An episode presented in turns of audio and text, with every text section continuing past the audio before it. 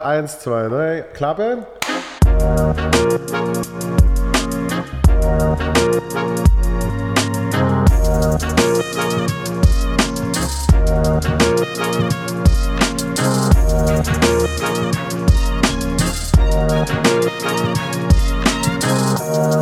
Boom. Feel Good Podcast äh, Nummer 29, der erste auf Deutsch äh, mit dem bestmöglichen Grund, dass er auf Deutsch ist, weil äh, Michael Mittermeier der Grund, warum ich Comedy mache. Ich sag's ein letztes Mal heute. Ja, danke. Gott, Gott sei Dank ist immer gut, wenn es gute, sympathische Comedians sind, die das sagen, weil es gab ja auch welche, wo die gesagt haben, wegen dir mache ich Comedy und ich so, oh, nein, bitte nicht. Also, aber du müsstest gar nicht auf Deutsch reden, du könntest es auch auf Schweizerdeutsch machen. Ja, aber falls jetzt tatsächlich jemand aus Deutschland noch zuhört, dann wäre es so. Das heißt, wir sammeln jetzt alle Zielgruppen ein. Wir Ja, gehen genau. Über die Schweiz hinaus. Ja, vor allem bringt mir ja gar nichts, weil alle anderen sind auf Schweizerdeutsch. Also Ach so. sie dann Okay. die nicht verstehen. Dann kommen die rein und dann, äh, was? Ja, Was obwohl es war ja schon die Idee, dass äh, mehr Deutsche mal im Podcast sind, äh, aber dann kam ja das äh, uns allen Bekannte. Was?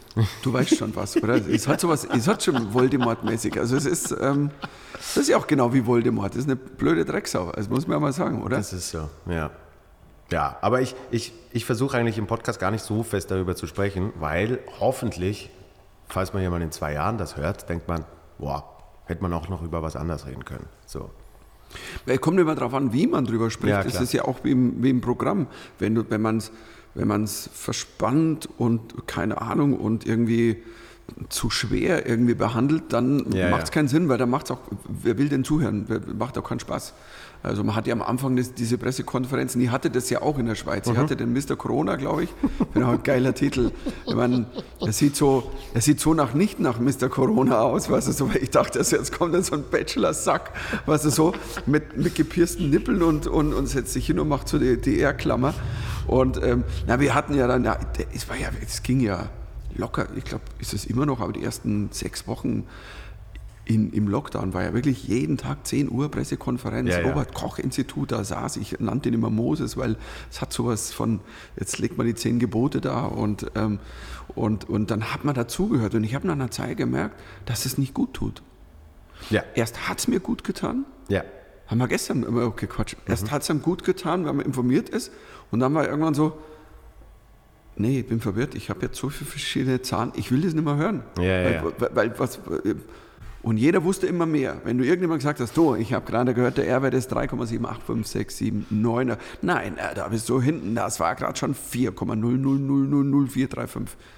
Und vor allem, ähm, ich, ich, ich war fasziniert von, äh, von der wissenschaftlichen Seite, aber auch nur so für zwei Wochen oder so. Ich habe ich hab diese Drosten-Podcast, habe ich immer gehört.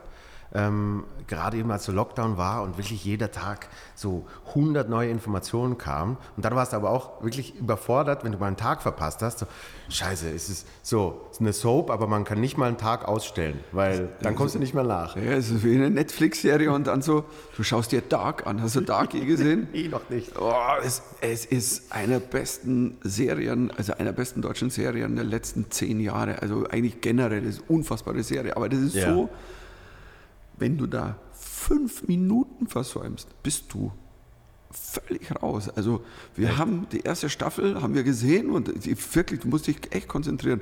Und haben meine Frau und ich versucht. Es war dann ein Jahr später kam die zweite und dann gehst du rein und dann so, Was war schon wir wieder? haben nach einer Dreiviertelstunde haben wir ausgemacht, wir haben es beide nicht, und das Lustige, wir haben es uns erst nicht zugestanden, wir waren beide so, hm, so naja, wahrscheinlich, keiner sagt was, weißt du, so, hm, so.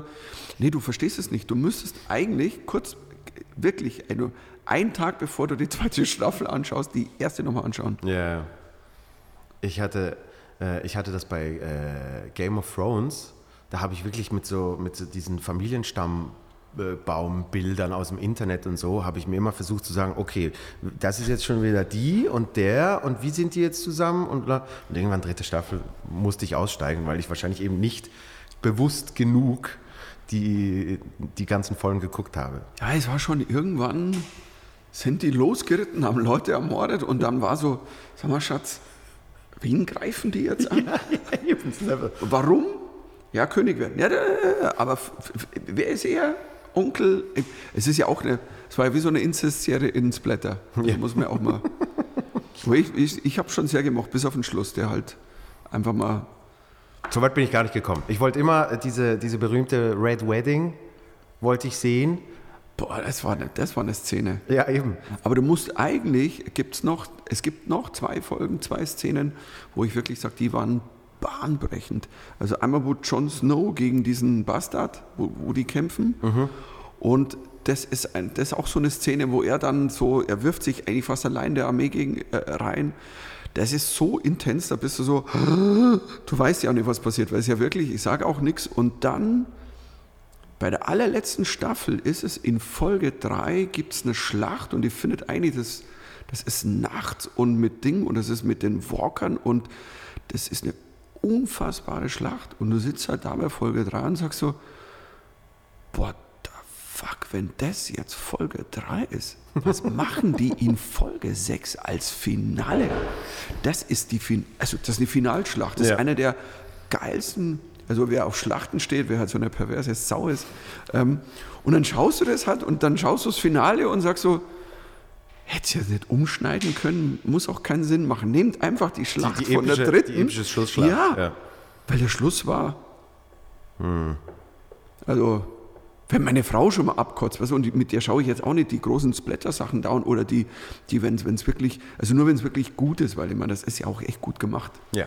Also, Ja. ähm, Also ich, ich hatte zum Beispiel, aus diesem Grund habe ich Lost nie geguckt, weil, weil bei Lost haben die Macher selbst gesagt, sie wissen noch nicht, wie es enden wird.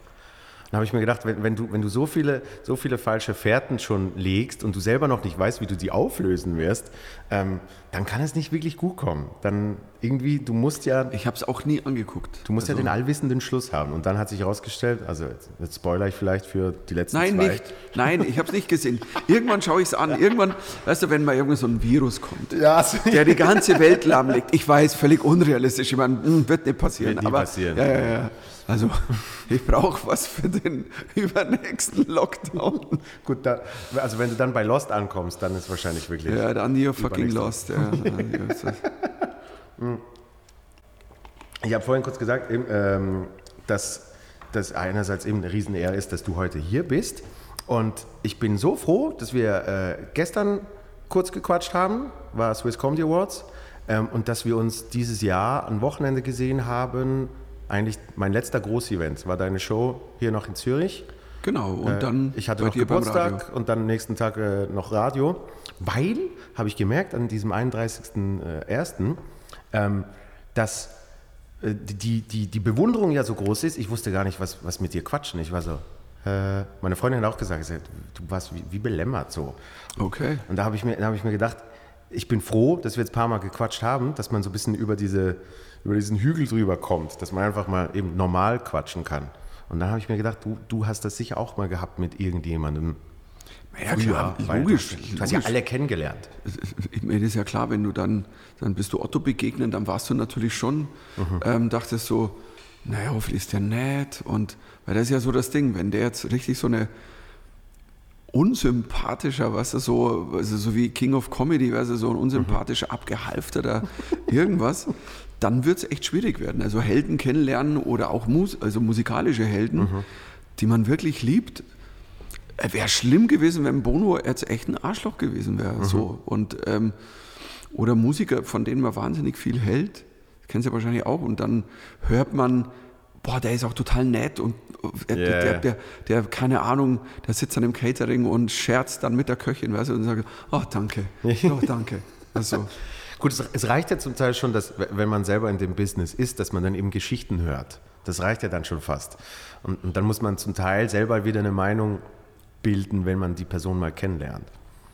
Ja, es gehen natürlich immer mehr Geschichten rum, die, die, viele Geschichten, die dann auch nicht stimmen. Ja. Oft ist natürlich schon aber so, dass ein Kern stimmt. Also wenn über einen ganz viel rumgeht, weißt du, also es ist, also Donald Trump kann sagen, nein, ich habe nie eine Frau betatscht, aber wenn 27 Frauen, man will es nicht auf eine Zahl festlegen, aber ich meine, irgendwann wird es, weißt du, so, irgendwann wird es nicht mehr Meinung gegen Meinung. Ja. Also das ist einfach als Quatsch. Also dann ist ein, dann ist ein Muster dahinter.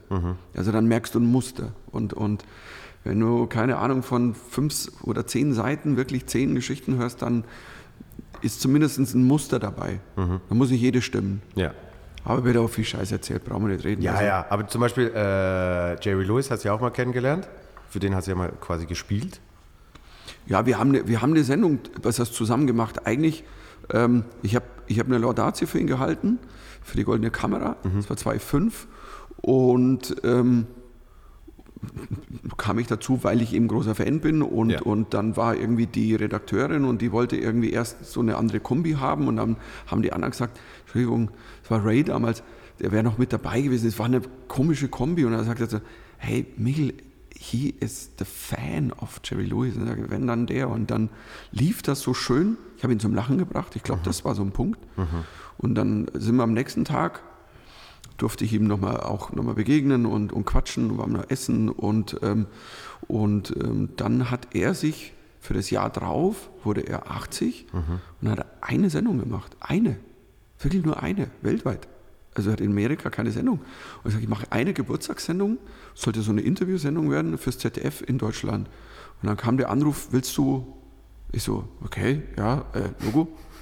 Und ähm, dann durfte ich mit ihm quasi ein Gespräch führen oder ihm auf seine, auf seine Spuren gehen. Ich habe natürlich dann wochenlang vorbereitet, ich habe die ganzen Bücher gelesen und Bios und, und da fährst du hin, da gehst du nicht und machst mal nur aus, also ich ähm, schau mal, was noch übrig ist von dem, was ich gesehen habe an Filmen. Und es war schon beeindruckend, ich meine, der ist schon, ähm, also er hat mich auch, was toll war, er hat mich gelassen. Also er hat mir Raum gegeben.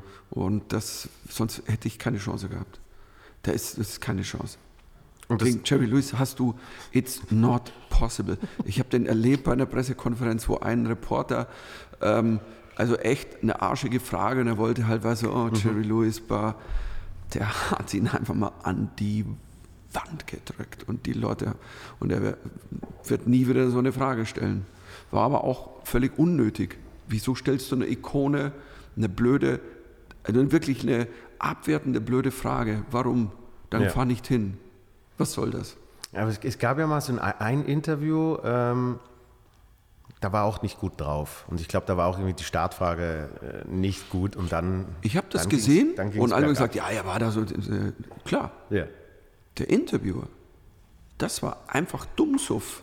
Also Ja, wenn, ich, wenn ich so in ein Interview gehe und so mit Jerry Lewis spreche, also bitte, also ganz ehrlich, und das hat Jerry Lewis, ich finde, gut gelöst, indem er ihn einfach auflaufen hat lassen und sagen, du hast nichts von dem Interview, du kriegst Mhm, nichts raus. Und ich fand's, ja, konsequent.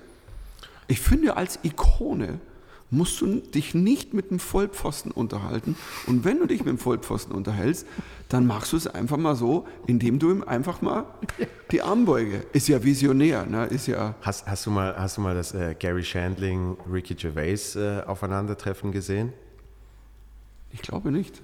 Das muss ich mal gucken. Okay. Weil äh, eh, Ricky Gervais hat irgendwie so eine ganz komische, äh, also nee, die war nicht mal so komisch, die war eigentlich noch cool. So äh, äh, meets some people, ja, da hat er Christopher Guest zum Beispiel hat er interviewt und, äh, und dann eben auch Gary Shandling. Und der Deal war irgendwie, dass Ricky Gervais zu, zu Gary Shandling nach Hause darf und ihn da interviewt. Und dann war aber irgendwie ein Missverständnis, dass die Ricky Gervais und sein Kamerateam schon reingelassen haben, obwohl Gary Shandling noch nicht mal zu Hause war. Und da, Okay. dann kommt er nach Hause und hat da schon ein Kamerateam in der Küche und Ricky Gervais irgendwie schon Kühlschränke aufmacht und sagt, oh, what's in here, bla, bla, so.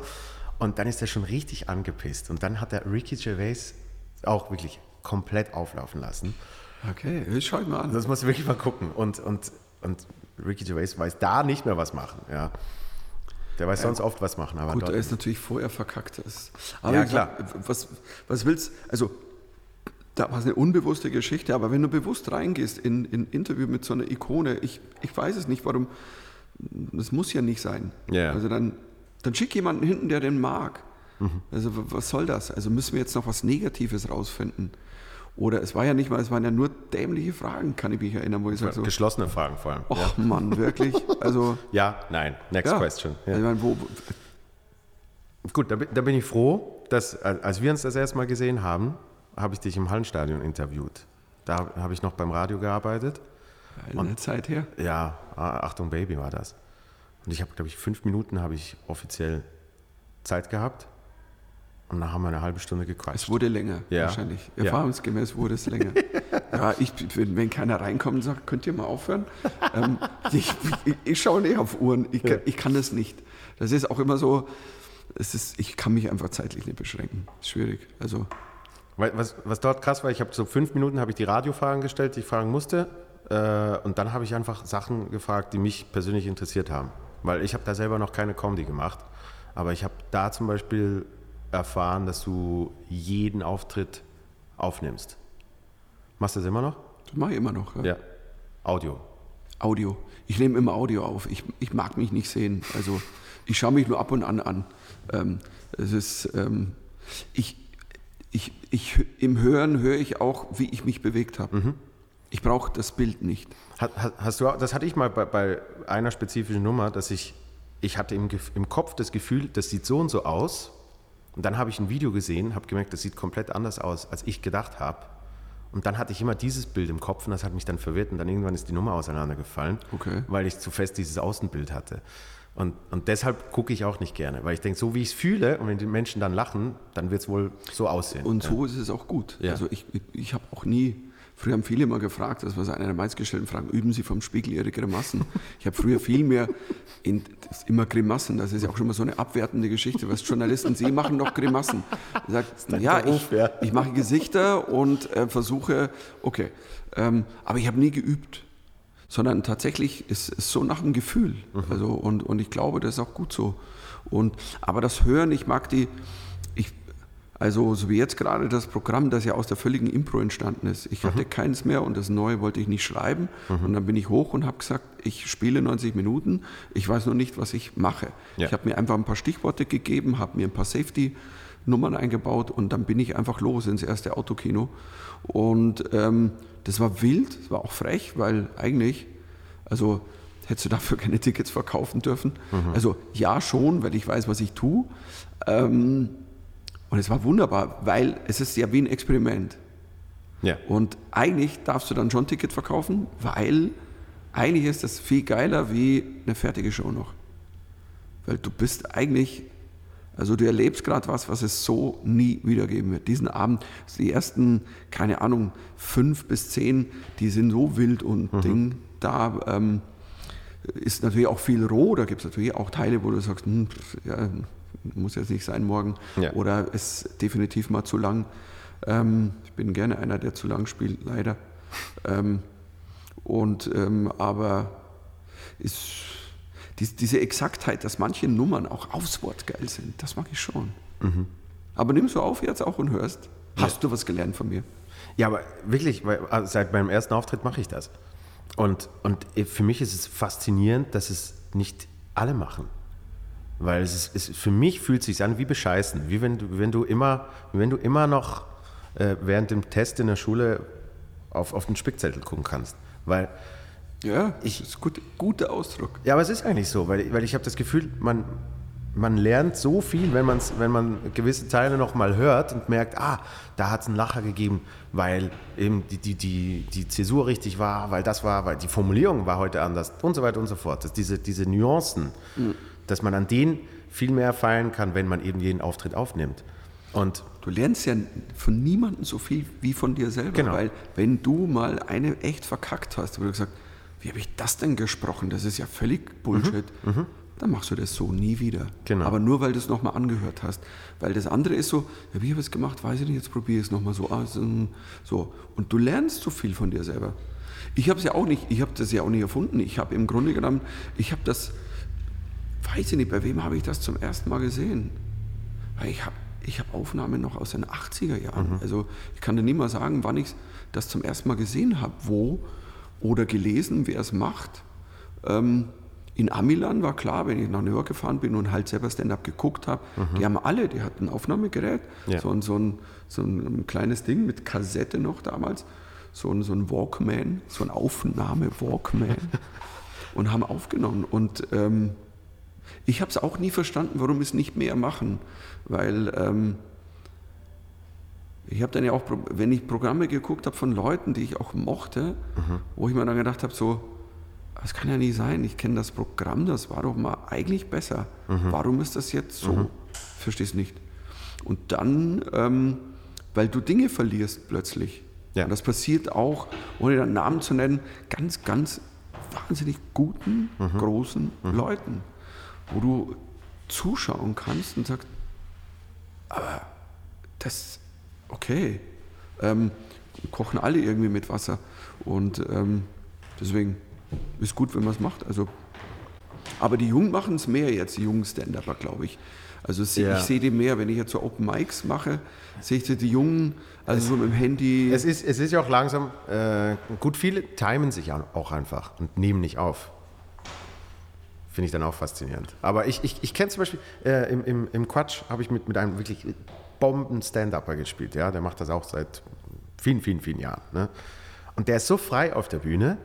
Und dann ist an einem Abend denkst du so, boah, genau dieses Set, ja, diese 15 Minuten, die, wie sie jetzt waren, das ist bombastisch. Und dann spielt das noch fünfmal und es ist dann eben, dann fällt es fast wieder auseinander, weil er ist so frei und erzählt einfach, was er, was er sich mal überlegt hat, aber hat sich nie aufgenommen und hat nie.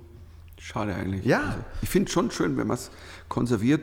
Also ich lerne die Texte dann ja nie. Also Ja. es ist nicht so, dass ich sage, jetzt lese ich es durch und auswendig, sondern ähm, ich schreibe es auf und dann lese ich es nochmal durch, vielleicht vom Auftritt und dann gehe ich wieder hoch und die guten Sachen bleiben und die anderen Sachen verschwinden. Ich habe das Gefühl, dass die guten Formulierungen, die, die, die kommen dann irgendwann. Die, die, hallo, ich bin die Gute, nimm mich, nimm mich.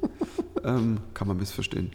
Ähm, aber ähm, ist ja gut, auch da. Also so, also ja klar. Also bei Frauen wie bei guten Pointen.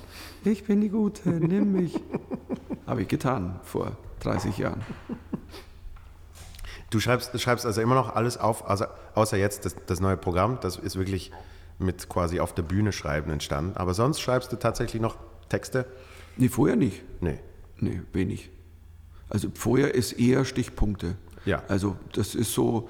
Und, und es geht dann, es geht bei Nummern sehr schnell, die sein sollen. Also du hast ein Thema gewählt und dann, oder du weißt es ja, du hast, hast ein paar Ideen zu was, was auf und schreibst ein paar Ideen und dann gehst du und dann merkst du, oh, das, klar, das, wird- das wird eine Geschichte. Also ähm, ich habe im, im, in einem Programm eine, eine, eine Nummer, die, ähm, ich weiß gar nicht, bei irgendeinem von den Autokinos habe ich drüber gesprochen, über die Mütter WhatsApp-Gruppen, weil die mich zum Wahnsinn gebracht haben, dieses, oh mein Gott, was wird passieren und Ding und, und ba, ba, ba. Und dann habe ich irgendwie, und auf, auf eine sehr blöde Frage habe ich eine blöde Antwort gegeben und habe dann, also so einfach mal Aubergine zurück, damit irgendwie, damit mal Schicht im Schacht ist. Und ich habe das erzählt und vor allem die Frauen sind ausgeflippt. Und ich war so, geht der nicht hier ab? Und, und, und da kam eine Veranstalter, hey, die Nummer mit der Aubergine ist so geil. Und ich so, okay, ähm, ja, ich höre mir die mal runter und sage, ja, finde es ganz nett, aber es war nicht gedacht als Pointe, weil ich war so, ja, so, ähm, also die, die Aubergine habe ich nicht mehr zurückgeschickt, sondern ist nur geistig. Also ich sage so, hab's nur gesagt, ich habe eine Aubergine zurückgeschickt. Ich habe so eigentlich nur blöd geschrieben. Und dann sind, ja, und seitdem ist das eine der Highlight-Nummern. Die ist dann natürlich, sie ist mutiert. Ja. Jetzt sind schon zwei Auberginen und Regentropfen und ein Hundekopf. und, ähm, und das ist zu einem der Highlights geworden. Und ist einer meiner einzigen, ich habe ja nie virale Hits gehabt in dem Sinne. Also ganz früher halt habe ich natürlich Nummer gehabt, Ja. aber wir hatten ja kein Internet. Also Ja, ich war ja. viral im Fernsehen. So. Aber Und, durch Erzählungen, das war ja das früher. und durch. Erzählungen und durch CDs, die gekauft wurden. Mhm. Das war ja, da, da haben ja noch Menschen also in anderen Zahlen CDs gekauft. Das kann sich heute keinem mehr erzählen. Also wenn ich einem Jungen sage, so, pass mal auf, ähm, sag, ja wie jetzt, so gestreamt. Und sag, nee, nee, die haben Menschen, also so, die haben die zu Hause. Vor Ort gekauft? Ja, ja, so, also, so ein Code. Nein, es ist. und bin ganz froh, dass meine Tochter noch. Ähm, wir, wir, wir, also wir haben jetzt gerade so die alten CDs gesammelt, weil die ihr Zimmer so umbaut, die ist jetzt zwölf und ähm, es wird so zum Jugendzimmer.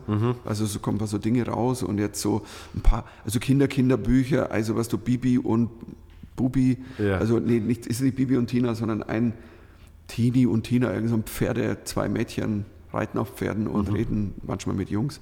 Also keine Ahnung. Und, und auch Hanni und Nanni. Besser so wird umgekehrt. Aber ja. Oder so, ja, stimmt. Das ist ein guter Satz, den du da sagst. Ich rufe mal daheim an. So. Ja, und jetzt, jetzt und dann hat sie die CDs zusammengesammelt und jetzt stehen die da in Stapeln.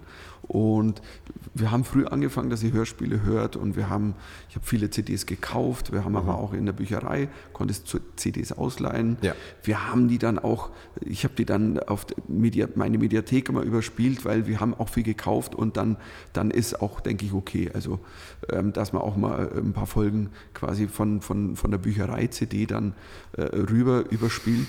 Und, und weil wir haben, keine Ahnung, jetzt hier locker 200 Kinder-CDs, wahrscheinlich so. Und, ähm, und alles kriegst du dann auch nicht immer. Und fast schade, weil ich habe die alle ihr überspielt und es gibt so ein iPod, da sind, ist alles drauf, was wir je an CDs und Ding. Und dann liegen die CDs so da immer so, schon schön, dass sie das noch erlebt hat. ja. Klar, jetzt ist Spotify und ähm, Oder diese Dinger, da hat- hatte, hatte dir die auch, die, wie heißen die, Ton, Toni, Ton, keine Ahnung, du so, du hast so eine Box und dann kannst du zum Beispiel die Maus von der Sendung mit der Maus kannst du dann drauf tun und dann wird das abgespielt und dann kannst du, Nee, das haben wir nicht. Also das ist, das ist Brave New World. Das ist so. Und sie sind müde und sie wollen gerne Leute töten. Nein, das. Ähm, ja, die Technik kannst du nicht aufhalten, ist ja klar. Ja, ja. Also selbst, klar, ich, ich, ich kaufe noch CDs tatsächlicherweise oder ich ähm, oder auch mal nicht physisch, dass ich einfach also für bezahlt Album runterlade, ein kaufst, ganzes ja. Album. Ja. Also wenn der National ein Album rausbringt, Mhm. also sage ich nicht, oh, danke, dass auf Spotify die MP3-Version von der National ist. Das Ja. muss ich unbedingt mal hören. Also so, oder keine Ahnung. das mache ich also, mit Vinyl. Ich kaufe dann wirklich noch die Platte. Oder ein Vinyl. Also jetzt äh, ist immer wieder, immer wieder äh, Vinyl. Aber es gibt halt so, ja, es gibt so Bands, die, da willst du das auch haben. Und du willst auch in der Qualität dann runterladen, die Ja. auch wirklich geil ist. Und da mache ich immer so die höchste Qualität, damit auch, ähm, ja, es ist leider eine Kultur, die so verschütt geht. Ja, ich hatte, also bei mir war die Mutation ja von, von Kassette auf CD. Ähm, zuerst habe ich auch so Kinderhörspiele gehört zum Einschlafen und dann ist es gewandelt zu äh, Mittermeier. Okay, zum Einschlafen, geil. Ja, ich kann- ich kannte ja schon ja, alles ist schon mal ganz toll. Das Interview an dieser Stelle kippt. Und dann so, und es sitzt ein verbitterter Mittermeier, ein Ver, Vermittertmeier, sitzt dann da und dann so, ja, nein, gut, schön. Bis jetzt war alles gut. Nee, aber äh, wurde jetzt zum Beispiel während äh, Corona, wurde das sogar irgendwo in so einem tollen Papier wurde das erklärt, dass ähm, dieser, dieser Akt von Sachen, die man schon kennt, gucken oder hören zum Einschlafen für das Hirn entlastend ist, weil äh, das Hirn sich in so einen Modus einstellt von wegen, ich weiß, was als nächstes kommt und das ist dann so eine, so eine gute Einschlafübung. Okay. Ja. Warum lese ich dann immer neue Bücher? Weil ich lese immer zum Einschlafen. Ja, Ich gut, das auf- ist ja anscheinend sowieso das Beste. Also ich wache auf nachts und dann so, hm, ich habe immer ein Buch neben dem Bett. Ja. Und ähm, dann stelle ich mein iPhone auf mit, mit Licht und dann wird so an der Seite so gelesen, aber seitlich liegend, da wird man auch schon so, hm, heute Morgen habe ich irgendwann gemerkt, wieso ist mein Auge so hell? Ich bin auf dem, I auf dem iPhone eingeschlafen und das Licht lag so hier. Und so, ach so, nein, ist nicht die Sonne, ich bin... Und ähm, Jetzt ich, ich lese, aber ich 50. lese noch neue Bücher. Ja. Das Schlimme ist aber, wenn ein Buch dann geil ist, ähm, habe gerade mal wieder einen richtig geilen Krimi gelesen und, und dann schlaf ich nicht ein. Das Eben, stimmt. deshalb Deine Sachen, die Theorie man schon stimmt. kennt. Scheiße, ich hätte, ich hätte einfach die, ein altes äh, UNESCO-Buch lesen sollen. Ja. Weil ist wirklich ein Kompliment. Also ich, ich gucke auch äh, Bill Burr zum Einschlafen. Und dann kann meine Freundin nicht einschlafen, weil sie sagt, du schüttelst dich immer so vor Lachen. Und Ah, trotzdem okay. schläfst du ein. Es ist wirklich so. Naja, weil du auch kein schlechtes Gewissen hast, weil du sagst, ich kenne es ja, ich Ja. lache immer schmunzel, aber Genau. ich muss ja nicht wach bleiben, weil eigentlich habe ich schon gehört. Genau. Ja, Bill Burr ist natürlich, brauchen wir nicht reden. Also ist schon ähm, einer, der, der, der echt. Es ist, es ist echt witzig, weil ich, ähm, ich war, als ich, ähm, ja, im Grunde mit meiner Frau relativ frisch zusammen, Anfang der 90er, 92 waren wir zum ersten Mal in New York zusammen, einfach so Urlaub. Fan von New York, New York fahren und in Stand-Up-Clubs gehen und Ja. einfach anschauen. Und da sind wir durch alle Clubs gezogen damals. Und es ist echt Wahnsinn, weil alle, die heute groß sind, habe ich halt alle damals, und ich war in New York in diesen Jahren, also 92 bis ja, Anfang 2000 oder eigentlich bis, bis zehn Jahre lang immer mindestens einmal im Jahr, vier Wochen, dann mal zwei Wochen, dann mal drei Wochen, plus zwei Wochen, mhm. einmal mal fünf Wochen. Und ich, ich habe die alle sehen dürfen. Ja. Als die gerade so, die, die waren gerade so, was wie wir, die wir dann so äh, anfangen, Bill Burr, John Stewart. Also ich meine, eine, Als der noch Stand-up gemacht hat. Ja? Als er noch Stand-up gemacht hat. Also es ist halt wirklich, das ist krass. Und, und ähm, all diese Leute, die heute oder manche, die nicht so groß geworden sind, aber ähm, trotzdem noch ein Dave Attell, der mit, mit Jeff Ross ja, ja Legende, die, die ja. Bumping Mikes macht und, und ähm, eine Legende ist für alle Comedians. Mhm. Und ja geil mit Bumping Mikes er jetzt so, einen, so einen Push bekommt. Weil er selber Den er eigentlich gar nicht will. Ja, er ist ja so ein Grumpy, das ist wirklich, der ist wirklich, das ist so ein süßer, also was ein süßer Kerl, der ist wirklich lustig, also weil der ist so, der ist auch so. Ja. Also wenn du mit dem tatsächlich sprichst, da ist, das ist dieser Grumpy, der steht da mit seinem Hut und, und dann trinkt er da sein whatever er da immer trinkt. Ich habe keine Ahnung, es ist halt immer irgendein ein Becher.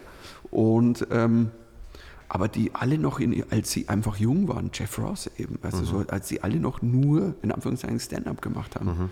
Und das ist, ist toll. Also es ist so ähm, schön, das mit, miterlebt zu haben und gesehen zu haben, hat mich sicherlich auch wahnsinnig inspiriert. Also weil das ist einfach dieses die Qualität, diese, die, die, die, was die gemacht haben, ja. wie sie nichts geschissen haben, das ging bei mir über. Deswegen habe ich auch nie diese inneren Diskussion geführt, was darf ich tun, was soll ich tun, was müsste ich tun, mhm. sondern äh, das hat mich fast freier gemacht, weil ja. Ähm, ich gesehen habe, es geht ja alles. Du kannst alles machen.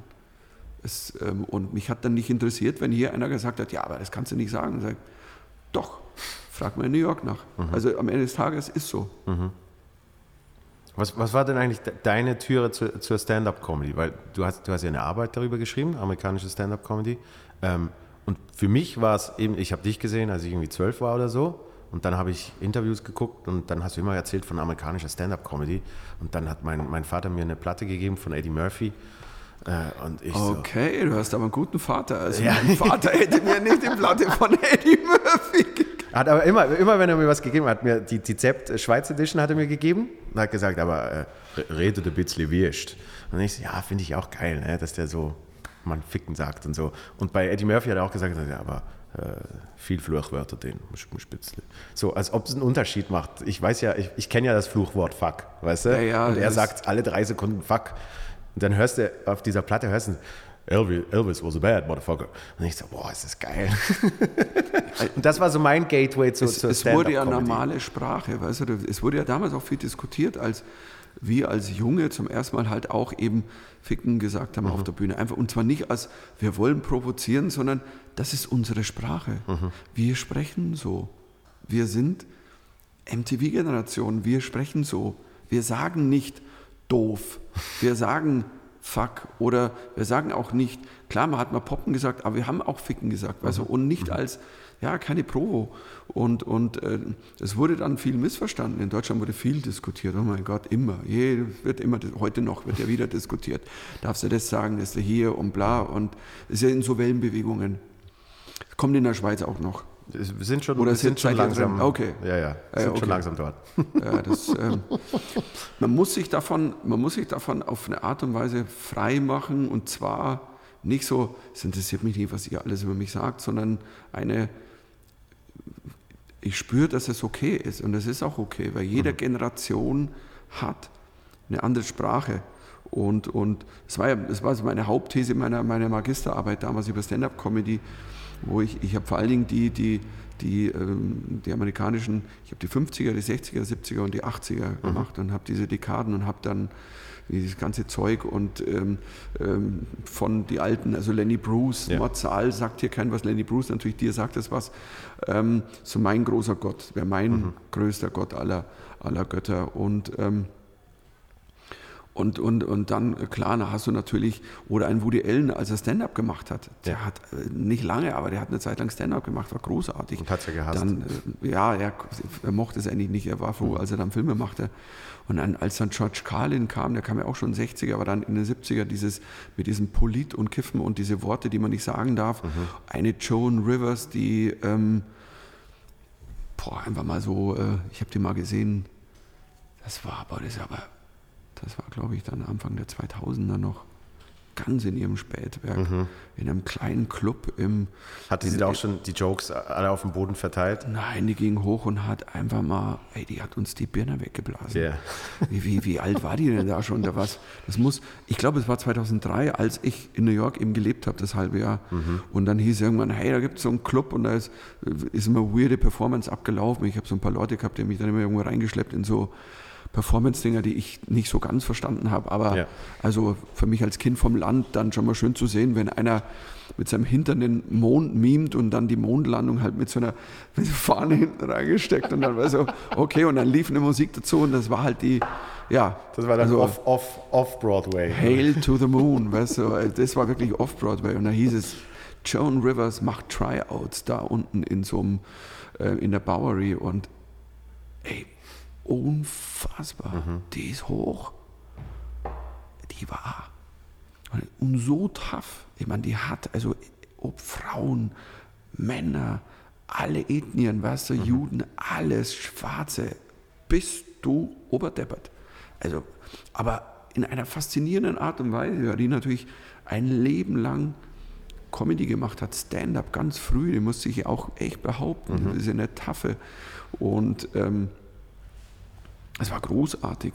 Also da, bei solchen Abenden lernst du einfach. Ja. Also da sitzt du drin und, und du spürst, das ist die Kunstform. Mhm. Und, und, und das, ähm, da geht es uns ja allen so. Jeder hat Leute oder Momente, wo er was gesehen hat. Ähm, Dave Chappelle habe ich auch mal gesehen, das damals 2003, wo er, das waren knapp vier Stunden gespielt hat, mhm. kam in den Seller um 12 Uhr nachts und hat dann ja, bis kurz vor vier gespielt. Mhm. Und wir saßen da und waren halt mundoffen und boah, und ähm, schon toll. Ja, das, das ist ja meine große Leidensgeschichte von meinem letzten USA-Besuch. Wollte ich in den Zeller gehen und dann hatte ich da äh, so eine richtig üble Magengeschichte. Äh, konnte nicht, war im Hotelzimmer, wirklich kein, keine Chance rauszugehen. Ach du Scheiße. Und an dem Abend war der Blackout am Broadway wo Chappelle gerade Broadway-Shows gespielt hat. An dem Abend mit Support Bill Burr. Und ähm, dann war Blackout und dann hat Chappelle gesagt, äh, gehen wir in den Cellar. Ja, dann das wäre der Abend gewesen. Genau, ne? dann hat Bill Burr und Chappelle haben im Cellar sich zu Tode gespielt. An dem Abend, wo ich dort gewesen bin. Das sind so die kleinen Leiden. Dann war ich zwei Wochen später in L.A., dann war Chappelle im anderen Raum. Vom Comedy Store. Ja, also den habe ich jetzt zweimal also irgendwas so will, verpasst. vielleicht wenn du ihn dann mal siehst, stirbst du was. Vielleicht ist das ein Fluch, mhm. weißt du? Das ist so Game of Thrones. ähm, Joel von und das ist auch von Mützebache. Ja. Ist so. was ist das Haus Mützebache? Ja, ja, ja, ja. Fast. Das ja. ist ja, ja. Ist nicht der gegen Aragorn kämpft. Nein, das ist Herr der Ringe. Nee, aber was war dein, was war eigentlich dein Gateway zu, zu Stand-up-Comedy an sich? Weil äh, also ich glaube, dass du eine Arbeit darüber geschrieben nee, hast. Nee, das war ja später. Eben. Die Arbeit kam ja erst, das, das war ja in den 90 das war ja, äh, da war ich ja schon, ich glaube, sieben, acht Jahre auf Tour. Ähm, ich habe also mein erstes Solo-Solo-Programm, also ab dem Punkt, es war 2. Oktober 87, ist mein allererstes Solo-Solo, wo mhm. alles selbst geschrieben war, so, und mit dem bin ich auf Tour gegangen. Mhm. Und die Jahre davor, ich habe halt so Fußgängerzone gespielt und hatte mal so ein Programm mit Nummern aus. Ähm, ich, ich weiß nicht, was war mein Gateway? Also meine erste Solonummer, die ich ever gespielt habe in meinem Leben, mhm. also auf einer Bühne, auf einer, auf einer Faschingsveranstaltung, ähm, das war eine Emil-Nummer. Ja? Tatsächlicherweise, ja. Ähm, ich glaube, es war auf der Polizeiwache oder die Feuerwehr. Ich glaube, auf der Polizeiwache. Ähm, ok, ok, Oktern, Oktern, ja, das könnte ein G haben. Ne? Und ich, ich habe Emil ich habe den geliebt. Für mich, vielleicht eine Art und Weise, für mich war das ja Stand-up. Ist er ja auf eine Art und Weise. Er ist ein Erzähler, ein sehr, sehr großer Erzähler. Immer noch. Und, und ähm, Und Otto und er waren so damals meine Helden, als ich wirklich ganz klein war, also wo du sagst, du bist sechs, sieben, acht Jahre und mhm. wer macht dich denn lachen? Mhm. Und Jerry Lewis, aber da war es ja mehr ohne Worte. Mhm. Da habe ich natürlich noch nicht den Wort-Stand-up aus Amerika gehört. Das kam dann irgendwann dazu, kann dir nicht mehr sagen. Ich habe dann früh angefangen, natürlich auch mal so Videos mir eben Eddie Murphy oder, oder Eddie Izzard war dann natürlich äh, England, äh, so Dinge, dann Monty Python, der Live-Kiste. Und ähm, das war so eine Mischung. Aber ich war mit so Faschingsauftritten schon, seitdem ich ein Kind war, unterwegs, so als Duo mit meinem Bruder. Und dann habe ich irgendwann gesagt, ich möchte nichts mehr nachspielen, ich möchte anfangen. Und dann, ich weiß nicht, was war, aber und ich bin relativ früh in Kleinkunstbühnen gegangen. Ich glaube, das wäre mein Gateway. Jetzt habe ich weit ausgeholt. Also ähm, die Liebe zu Leuten, die allein auf der Bühne sind, wie Otto und Emil. Und dasselbe ist passiert in der Kleinkunst, in der mhm. sogenannten. Ich mag das Wort ja eigentlich.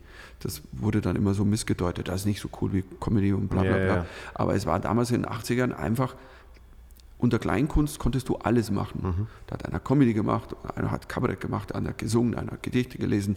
Und da habe ich halt ganz viel gesehen. Wir hatten eine tolle Kleinkunstbühne, eine ganz kleine, bei mir am Ort in Dorfen. Und, ähm, und da bin ich sehr früh hin. Ich glaube, ich war 12, 13, da habe ich zum ersten Mal, und da habe ich ja Leute gesehen wie Polt, Ringsquandel, auch ein Dieter Hildebrand, der ja auch kleinere Bühnen, die haben ja alle auch mal kleinere, ja. also es gab so Bühnen, das war so eine Bühne da, da hat Hans Söllner seinen allerersten Auftritt gemacht, seinen wirklich ersten. Der ist eingesprungen für jemanden, der nicht da war. Und dann hat der Veranstalter, war ein Kumpel vom Hans Söllner, gesagt, ja, ich habe so einen Kumpel, der macht Lieder und ähm, ja, der andere kommt heute nicht. Und, äh, und dann so, ja, Hans Söllner und äh, so. Und wir saßen dann drin und, und der hat uns weggeblasen. Mhm. Also, und, ich, und mich hat die Kunstform einfach interessiert, dass einer auf einer Bühne ist und alleine erzählt, kann auch Singen mal sein, aber das Erzählen ist alleine die Kunstform. Ich war nie ein Theaterfan. Ja. Ich bin, ich kann mit Theater ganz, ich habe ganz wenig Theater geschaut in meinem Leben, mhm. leider vielleicht auch, aber für mich war immer die das Kabarett Kleinkunst, das war meine Form und das war mein Gateway. Dieses, und dann war irgendwann bei mir drin, ich möchte auch irgendwann, das ist meine Kunstform, die, die finde ich toll. Ich möchte irgendwann alleine auf einer Bühne stehen und auch eineinhalb Stunden, das war ja die Maßgabe damals. Also als ich angefangen habe, hieß es, also du kannst auf Tour gehen und dafür brauchst du halt eineinhalb Stunden. Mhm. So, das war die. Das war die Regel. Das war die, das war die Regel, tatsächlich. ja. Das war die einzige Regel, die da war. Also sollte es ein bisschen lustig sein, aber es war ganz oft so, du hast dann angerufen bei Kleinkunstbühne keine Ahnung, Kleinkunstbühne Asbach, mhm. gibt es wirklich. Mhm. Also, ähm, und sage, ja, servus, ich bin der Michael Mittermeier, ich habe das eine Kleinkunstbühne. Und, ja, ja ähm, ich habe ein Programm, ja, wie hast du denn das? Und dann hast du gesagt, ja, das heißt so, warum gerade ich? Ja. Aha, und äh, bist du lustig? Ja, ich bin schon lustig. Ja, hast du Info, hast du irgendwas? Ähm, ja, fax einmal durch.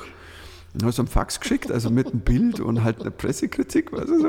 Und dann so, hast du wieder telefoniert, ja, das liest sich lustig, man, man muss kommen. Also, ja, dann, in vier Wochen oder so, ja, das ist schon. Und äh, ja, hast 90 Minuten. Ja, also es war immer. Du musst immer, du musstest den ganzen Abend spielen. Es ja, gab klar. keine, also es gab Mixed, Mixed Nights, aber das waren nur so ein paar offene Bühnen. Die gab ein paar tolle offene Bühnen in der Zeit damals tatsächlicherweise aber ähm, du hättest mit denen dich nicht durchschlagen können. Die mhm. waren wirklich, also es gab in München ein paar, aber ansonsten war das echt rare. Mhm. Und um zu spielen, musstest du einfach 90 haben. Ja. Und nicht, du hast jetzt mal 20 Minuten Material und kannst mal zwei ja. Jahre bei den Open Mics, was ja mittlerweile cool ist, dass du, ich finde es ja toll und das siehst du auch, das siehst du auch bei den Jungen, es macht ja auch keinen Sinn, eigentlich, zu sagen, ich gehe jetzt auf eine Bühne und mache mal 90 Minuten. War geil. Habe ich noch nie gemacht. Es macht eigentlich keinen Sinn, dass man dafür Geld verlangt. So. Ja, und vor allen Dingen, es macht noch keinen Sinn, die 90 zu spielen, weil du hast ja dich selber noch nicht im Griff. Ja, aber für, also, also für mich hat es extrem geholfen, weil, weil ich Ja, aber glaub, du hast auch vorher kurze ausprobiert, oder? Nee, konnte ich noch nicht. Ach so, wie, wann hast du denn angefangen jetzt vor, mal? Vor sieben, bald acht Jahren. Nee, was haben wir jetzt? 2020, vor sieben Jahren. Da war auch noch nicht so viel Mixed Nights, ne? Da, da gab es noch keine Mixed Nights.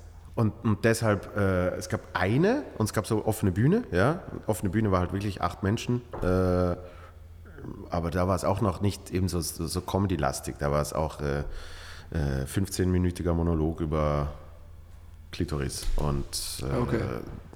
einer mit Gedichten auf einer Briefmarke und wirklich ganz absurde Sachen. Ähm, Klingt so. Ja, wirklich. Einer hat Kasperle Theater mit dem Publikum nachgespielt. Du. da gab es alles. Und, und da hatte ich, glaube ich, zwei, zwei Auftritte, je zehn Minuten und dann habe ich Solo gespielt. Ja klar, wenn nichts da ist, muss man. Genau. Und mir hat es geholfen, weil dann war das wie mal draußen und dann konnte ich, konnte ich langsam anfangen mit eben hier mal 10 Minuten, hier mal 20, mal ein bisschen was aufbauen. So. Und, und ich finde, finde, was ich schade finde, ist, dass oft hast du jetzt Menschen, die irgendwie seit drei Jahren spielen und super geile 20, 30, 40 Minuten haben, aber die mögen die schon nicht mehr. Und wenn sie sich dann ans erste Solo machen, dann speisen sie die 20, 30, 40 weg, weil sie was Neues machen wollen. Ja, das habe ich auch schon. Ich habe das ähm, bei ein paar von den ähm, jungen Comedians auch so mitverfolgt. Und das, das stimmt, das ist eigentlich schade, weil es ja klar ist, wenn du dann das Solo machst und du hast auch vorher, wenn du drei Jahre lang immer gespielt hast Ja. und natürlich ja- musst du deine Highlight-Nummern Hast du geilen reintun. Scheiß dabei, ja? Und, und ähm, weil ähm, die Masse kennt ja nichts, kennt ja nur die, die da waren, die Mhm. Genau. wenigen. Und naja, wenn man gezwungen ist, die 90 zu machen, denkt man nicht nach. Also Mhm. es war natürlich, äh, ich, es ist ja, auf der einen Seite sage ich, es- es macht keinen Sinn, auf der anderen Seite natürlich hat es Sinn gemacht, weil wir mussten und dann haben wir es gemacht. Mhm. So.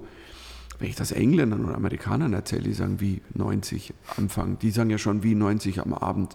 Dann sage ich, naja, ich spiele mal zwei Stunden. Dann Ja, sage ich, ja. ja, wie zwei Stunden. Also für die ist das ja völlig absurd, weil das Clubsystem einfach da immer schon da war. Also seit Anbeginn der im Grunde genommen, ja schon in den 50ern war ja die Clubszene bei denen. Und bei uns hat es ja eigentlich, ja, eigentlich auch erst in den letzten sechs, sieben, acht Jahren, von in Berlin, wie man sagen, wahrscheinlich vor sieben, acht Jahren, vielleicht so ein bisschen länger, so vor zehn Jahren, so die ersten Anfänge. Und mittlerweile kannst du in Berlin ja jeden Abend in drei, vier verschiedene Mixed Nights spielen. Ja. Was echt viel. Selbst in München haben wir mittlerweile an sieben Tagen der Woche kannst du jeden Abend eine Mixed Night spielen. Und ähm, was für mich ganz toll ist, weil ich das immer vermisst habe. Ich habe immer damals, ich kann mich erinnern, auch mit Thomas, Thomas Hermanns immer gequatscht, so zu ZEP-Zeiten, sagt, "Wa- warum, warum macht denn keiner einen Club auf? Was, warum macht denn keiner was? Jetzt passiert doch gerade was mit Comedy, jetzt tut sich was. Jetzt könnte man sagen, ich mache einen Comedy-Club. Aber es kam nichts. Es war dann, dann bin ich jahrelang rumgefahren, relativ alleine in der Hallenszene. Also nicht, weil ich der einzige Gute war, sondern es, ich, was, es kam erstmal nichts. Ja. Und dann kam der Erste, dann hat es wieder zwei Jahre gedauert, dann kam wieder einer, aber es gab keine Comedy-Clubs. Und, und eigentlich ist es so erst so ja, in den letzten zehn Jahren und, und, und, und davor war ja auch so einige von denen, die, die auch schon Jahre oder dann schon irgendwo am Land rumgetourt sind, in kleinen Bühnen und so, so gemacht haben. Und, aber es ist toll zu sehen, was passiert, wenn ich ehrlich bin, weil ich, ich mag, dass sich viel tut. Ja. Und, und so viele, also so viele neue ähm, Energien hochkommen und Farben. Meine, Schau jetzt hier in der Schweiz. Also, wenn du jetzt die Comedy Swiss Awards anschaust, was da für ein Range ist. Ja, ja. Nimm, die Show, weißt du, so, ja, ja, und die vier Show, äh, fünf Show-Acts waren, ähm, von fünfmal waren viermal Stand-up. So, und die waren komplett verschieden, weißt du, du kannst die, der, der, der, der, der Ivanic hat null mit dem Elsner zu tun und der hat null und never was mit dem, also Matteo, ähm, Ja. ähm, völlig andere Energie und alle zusammen ergeben, das, das wird jetzt die Schweizer, das ist die Schweizer Szene. Oder? Ja. Also wenn ich euch anschaue, ist es für mich so ein, ihr ergebt für mich jetzt die Schweizer Szene. Ja, und das, das ist das, was, was jetzt langsam zum Glück auch, auch auf die, die äh, ich sage jetzt mal, die Schweizer Bevölkerung überschwappt. Dass, ähm, ich, an gewissen Orten muss man immer noch erklären, dass man jetzt nicht eine Gitarre nimmt und noch eine Perücke anzieht, sondern einfach jetzt nur erzählt. Ja. Und jongliert, oder? Ja, Ja, ihr habt in der Schweiz wirklich einen Hang zum. Also, also ich sag mal so, ich hatte manchmal Respekt, weil ich mir dachte, so, als, als ich hier rüberkam, also in den 90ern und auch in den 2000ern war ich manchmal in so Comedy-Shows, saß ich so da und dachte, das heißt Eier in der Hose haben. Ja. Da, da, da, Eben, zum Beispiel Jo- Jongleur, ich habe eigentlich bei, bei, bei so Wettbewerben habe ich immer gegen Jongleur verloren.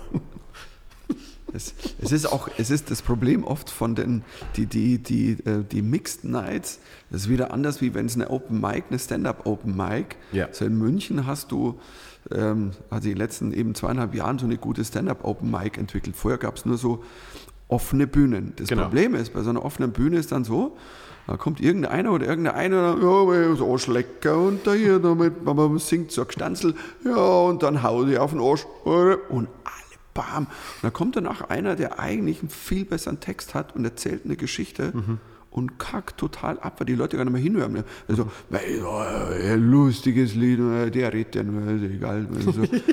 Und, und das, ist, das ist das Los manchmal auch bei so, bei so Wettbewerben, das manchmal ganz schräg ist, dass dann denkst du so, ja, der kann jetzt vier Äpfel in die Luft werfen und auffangen, aber ähm, das haben also andere auch schon gemacht. Aber die Geschichten, die da gerade irgendwie entstehen, aber es braucht halt seine Zeit. Und äh, schön ist, dass es passiert und ähm, Und du, du gehst ja auch manchmal äh, selber an Open Mics äh, neue Sachen testen, ne? ja, Und hast du dann das dort auch, dass da, dann si- sind die Erwartungshalten riesig, weil da kommt der Mittermeier und dann hast du andere Komiker, die ein richtig tightes Set spielen, das sie jetzt schon 20 Mal gespielt haben. Du versuchst was Neues und dann funktioniert es noch nicht ganz so. ich, ich habe es gar nicht, so extrem ist es gar nicht, weil jetzt muss man dazu sagen, dass ich, ähm, ich bei den meisten Open Mics, wo ich gespielt habe, würde ich mal sagen, kannten mich die meisten nicht. Echt?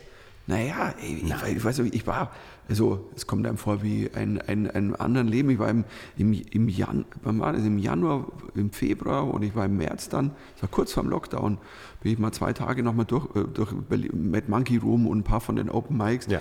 und ich sehe mich einmal am Kotti. ich am Sonntag. Ja. Okay, das ist ein geiler Raum, mag den. Und, und am Kotti in diesem Admiral, wie heißt der Club? Club, ähm, boah, der Name, Kotti Comedy heißt der Abend, das ist, glaube ich, der Montag immer, Ja. was Passun macht denn. Und, und da waren halt, also ich bin hinten gesessen, wo so, man schaut auf die Bühne und ins Publikum und da waren halt, ich würde mal sagen, der Schnitt, der da hinten saß, war so 16 bis 18. Und ähm, die kennen mich nicht. Woher auch? Also es kommen schon auch Junge, die mich kennen und sagen, ja, ich habe auch die CD von meinem Vater, weil der Vater hat dann auch, der ist, keine Ahnung, 20 Jahre jünger als ich oder 15 Jahre jünger als ich und, und mochte mich, als er ein Kind war, weißt du so. Und, ähm, aber da ist, es ist eher, dass man selber macht, dass man natürlich sich schon, man will sich natürlich gut präsentieren, aber ich habe das Gefühl, solange auch bei den Kollegen, wenn man, wenn man hochgeht und es einfach, es ist auch klar, kann es auch scheitern. Da ist nicht jede Nummer dann perfekt und gut. Und, und natürlich mache ich auch den Klassiker, also wenn, wenn was gar nicht funktioniert, ich habe immer eine Safety-Nummer. Also Ja. ich meine, so, wir sind ja nicht doof. Du gehst ja nicht hoch, um zu, um, um zu bomben. Und, ähm, aber es passiert irgendwie auch nicht, wenn man irgendwie mit einem guten Spirit hochgeht und dass es auch mal Ruhe ist und die Leute merken, man improvisiert. Ist sogar eher immer ein Win, wenn die merken, dass man auch reagiert. Also Ja. es ist ja, wenn, ich, wenn wenn vorne irgendwann mal so, keine Ahnung, vier Jugendliche sitzen, die so anschauen oder sagst so, ähm, und, und die Jungen kannst du oft mehr schocken wie die Alten. Das ist, das ist mir aufgefallen. Also wo du dann Sehr, sehr wokes Publikum. also wenn, ne? nein, wenn, wenn du eine, wenn du eine, ey, eine Politpointe oder so eine politisch unkorrekte, ich Mhm. hatte irgendwie, ich hatte da so einen Joke, den hatte ich gerade, das war im Januar, genau, das war als, ich wollte noch mal irgendwas machen für, für, für Lucky Punch, für den Anfang, weil ich wollte noch mal ein, neu, ein frisches, aktuelles Intro. Und, und wollte irgendwie und habe dann so, wollte so ein ganz wildes Stand-Up-Intro zusammen äh, bouncen, sage ich mal, und, und habe das am Abend immer gemacht auf der Tour und dann und hatte ich diesen, hatte ich so einen Gag, Harvey Weinstein und ähm, wie der halt so, so mit seiner Gehhilfe dann im Gericht immer rumgelaufen ist. Und dann habe ich ihm gesagt, so, jetzt geht er so, wie die Frauen damals aus seinem Büro kamen, wenn er sie gecastet hat. Äh, Kismet, Motherfucker. Und das Ding ist, wenn ich den gemacht habe von meinem Publikum, ey, großer Gag. Und dann war ich, da stehe ich im, im Mad Monkey Room, weißt du, die ganzen Jungen denken mir so, jetzt gehen die halt an die Decke, weil das ist der Gag, weißt du so, das ist genau deren Ding, das ist hot, das ist fettig, das ist, boah, das ist heftig. So, und dann war da mal Stille und du stehst so oben und denkst dir, ah, das ist das, was jetzt an politischer Korrektheit. Und dann, oder mal ein Politgag, wo die so machen. Ich so, ach so, ähm, ich, ich habe gar keinen mehr im Publikum, der macht. Ich habe die nicht mehr drin, weil also ich habe nur noch. Nein, nein, die kommen lang nicht mehr. Und, und die anderen beschimpfen mich im Internet zu, Ja. keine Ahnung, Tausenden. Also, und deswegen ist, hast du das, ich habe den Moment nicht mehr so. Also, wer sollte bei mir noch, oh, jetzt hat er aber einen harten Witz. Nee, also wer zu mir kommt, weiß, dass ich auch mal tough bin. Und das finde ich, das ist fast schon süß. Dass, dass, dass die Jungen so, ah, keine Ahnung, also, aber, aber das Coole ist, weißt du, am, am, am Open Mic oder auch in, in, in so einem Stand-Up-Club, es geht halt immer nur um den Moment. Es geht nicht drum, ich kann, selbst wenn mich alle kennen, gibt auch Abende sicher in München, wo mich mehr Leute mal kennen, aber sie lachen auch nur, wenn es lustig ist. Ja. Also sie lachen nicht, wenn ähm, Wegen der Bekanntheit. Das wegen der Bekanntheit. Ich weiß, einmal habe ich gefragt, Minuten. einmal habe ich gefragt und da waren zufällig wirklich, will man sagen, die Hälfte hat mich da gekannt. Mhm. Aber ich hatte nicht das Gefühl, dass die jetzt mehr lachen, weil ah, Mhm. den kennen wir, sondern es zählt immer der Moment. Das ist ja das Ehrliche an Stand-up. Das ist, das ist ja bei, bei, bei dieser Seinfeld-Doku ist das ja so, so schön zu sehen. Wie einfach Mhm. die ersten fünf Minuten wird er noch getragen von der Bekanntheit. Und, und wenn dann die Jokes noch nicht da sind, wo er sie haben will, dann ist halt einfach Stille. Ja, ja. Da gibt es also- keinen gibt's keinen äh, Verlegenheitslacher. So. Weil es ist es auch selbst, weißt du, wenn, ähm, klar läuft es besser, wenn du ein Publikum hast. Und natürlich, wenn deine Fans kommen, dann, dann wollen die dich auch tragen. Aber trotzdem, wenn du gar nichts lieferst, läuft es auch nicht. Also keiner kann mit, oder kaum jemand kann mit gar nichts hochgehen. Und ich muss ja nicht lustig finden. Also sie haben eine Geschmackssache. Es gibt ja Comedians, die ich nicht lustig finde, aber wo sich dann tausend oder auch, keine Ahnung, 10.000 Leute amüsieren. Aber ähm, du, kannst, du kannst dann den Leuten oft die Skills nicht absprechen. Genau. Weil du siehst ja, boah, der weiß schon, wie er die Leute zieht. Ja, ja, ja. Also wie er es macht, der weiß ja, was er tut. Und wenn die glücklich rausgehen, war es ein fairer Deal. Ja. Ja. Und du hattest aber trotzdem, du hast vorhin gesagt, du warst mal ein halbes Jahr in New York, 2003. Das war ja äh, eigentlich, weil es dir zu viel war. Weil eben die, die, das alles immer größer wurde und, und irgendwann schon das Gefühl entstehen kann, ich kann ja eigentlich machen, was ich will und ich habe da Zehntausende. Nee, nee, zu viel nicht. Also das, also mir wurde es nicht zu viel. Ich habe, also für mich war eigentlich, glaube ich, der Hauptgrund, das eine war, ähm, ich wollte mal das, was passiert ist, anschauen von außen und genießen. Weil es war keine Zeit mehr zum Genießen. Weil die, die, Okay. die Jahre von 97 bis 2002 ähm, waren, also diese fünf Jahre war, waren völlig gaga. Also ich, ich habe Dinge gemacht, die waren nicht in einem Kosmos, also die, die waren nicht in einem Kosmos, den ich verstanden hätte. Ähm, und, und auch, weißt du, so alle, alle Größenordnungen spielen, wo du, also alles. Und, und oder Projekte gemacht, ähm, so wie mit dem einen Friends, die einfach, also ähm, und, und dann hatte ich das Gefühl, ja, irgendwie, ähm, wenn ich jetzt nicht irgendwann mal sage, ich möchte es genießen oder mal spüren, was, was passiert denn da gerade, dann mache ich es nicht mehr. Und habe es verbunden mit dem anderen Ding, dass ich sage, ich wollte immer schon mal in New York leben. Und ich wollte da mal sein und ich wollte auch schon mal, ich habe immer gesagt zu meiner Frau, damals 92, wo wir im Cellar saßen, war unser erster Comedy-Club, saß ich mit ihr und habe gesagt, ich möchte einmal in meinem Leben fünf Minuten auf Englisch machen. Und das war mein großer Traum. Und ich wusste, wenn ich jetzt das nicht mache, irgendwann, wenn ich es jetzt nicht mache, werde ich es nie wieder machen, weil irgendwann ist es vielleicht vorbei. Also nicht vorbei, weil ich schon weg bin und so, sondern weil du dann nicht, du tust es nicht mehr. Ja. Und dann bin ich halt irgendwie am, keine Ahnung, viele, damals haben viele gesagt, am Zenit, ähm, haben viele abgeraten und gesagt, so würde ich nicht tun, du kannst ja jetzt nicht weggehen. Also spinnst du? Und sage, ja, aber was passiert, wenn ich weggehe? Ja, dann vielleicht kommen die alle nicht mehr. Sag, ja, aber dann kann ich auch nichts machen. Also wenn die alle nicht mehr kommen, nur weil ich jetzt mal weg bin, dann stimmt ja was nicht. Ja, es kann, also, da kannst du jetzt tun. Ja, aber das andere kann ich nicht mehr machen. Und da bin ich rüber und es war sicherlich eine der besten Entscheidungen meines Lebens.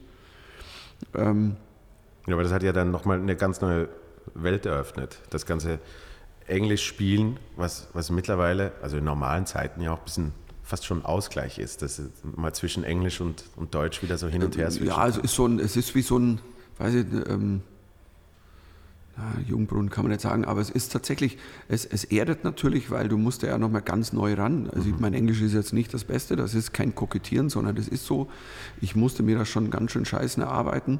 Aber ähm, wenn man mit gutem Spirit hochgeht und, und, und, und, und ähm, ich habe es halt gefühlt, was ich da zu tun habe, was mein Weg ist. Und dann ging das. Und ähm, ich dachte auch, ich mache da eine Open Mic und das ist gut war dann anders. Ich bin dann, keine Ahnung, monatelang jeden Abend, keine Ahnung, durch zwei, drei Open Mics gezogen und habe halt dann gespielt, gespielt, gespielt.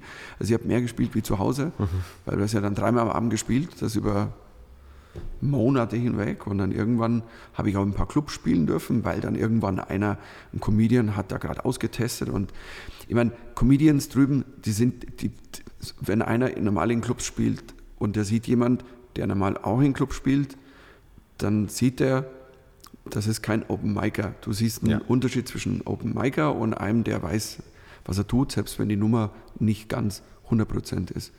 Und da haben mich dann ein paar, das war schön, so, ey, sag mal, gib, gib mir, was machst du? Also, das, also du bist kein Open Micer. Also, ähm, was, ja, wir gern spielen und so, ja, was Bock, ne? okay, dann habe ich halt mal so ein paar Clubs auch machen dürfen und hat mir wahnsinnigen Push gegeben. Und ich bin damals in New York, das war auch die Zeit, wo ich Paranoid geschrieben habe, habe ich dann angefangen, Paranoid zu schreiben. Und ähm, das hätte woanders, glaube ich, auch nicht entstehen können.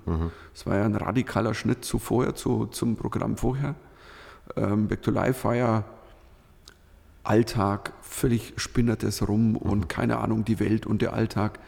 Und, und, ähm, und ich wollte ja nochmal einen anderen Schnitt machen. Also vom Fernsehen, Zept, Back to Life war ganz anders und wollte aber nach Back to Life mich auch nicht wieder abonnieren lassen. "Ey, Jetzt macht er ja Männer-Frauen-Alltag und, und keine Ahnung, wir fliegen auf den Mond.